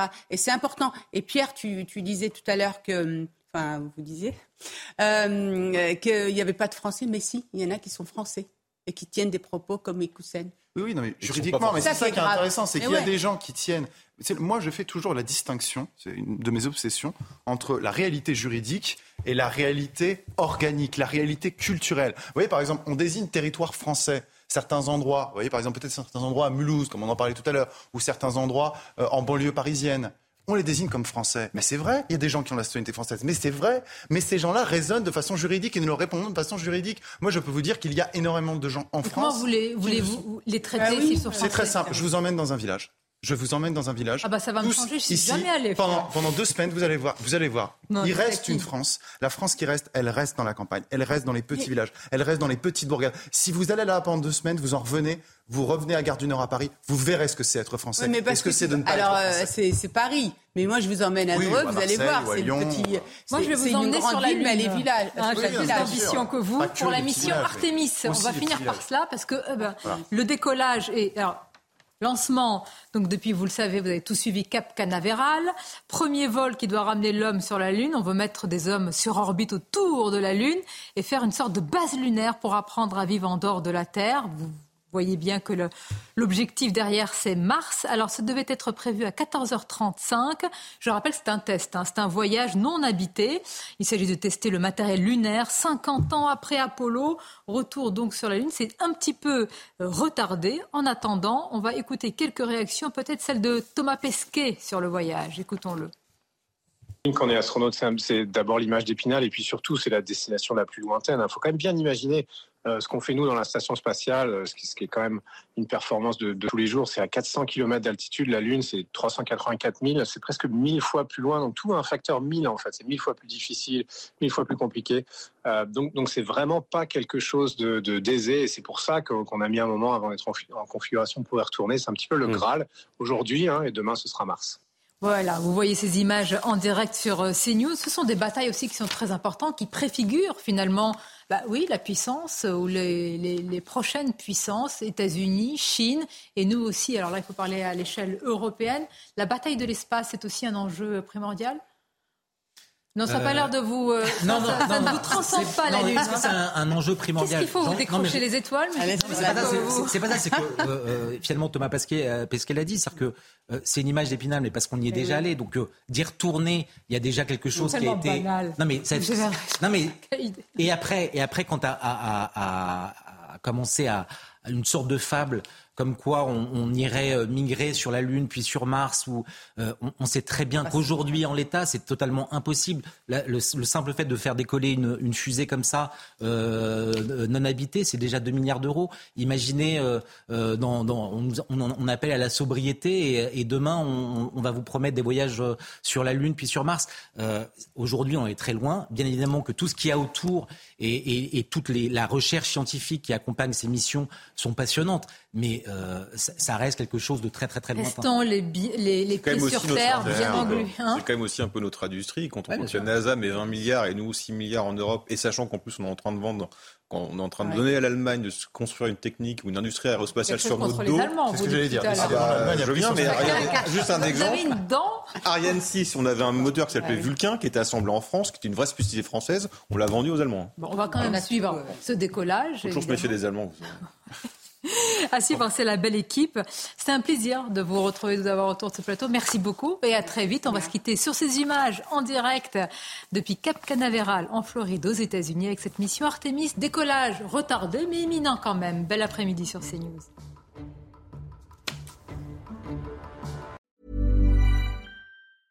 A lot can happen in three years, like a chatbot may be your new best friend. But what won't change? Needing health insurance. United Healthcare Tri Term Medical Plans, underwritten by Golden Rule Insurance Company, offer flexible, budget friendly coverage that lasts nearly three years in some states. Learn more at uh1.com.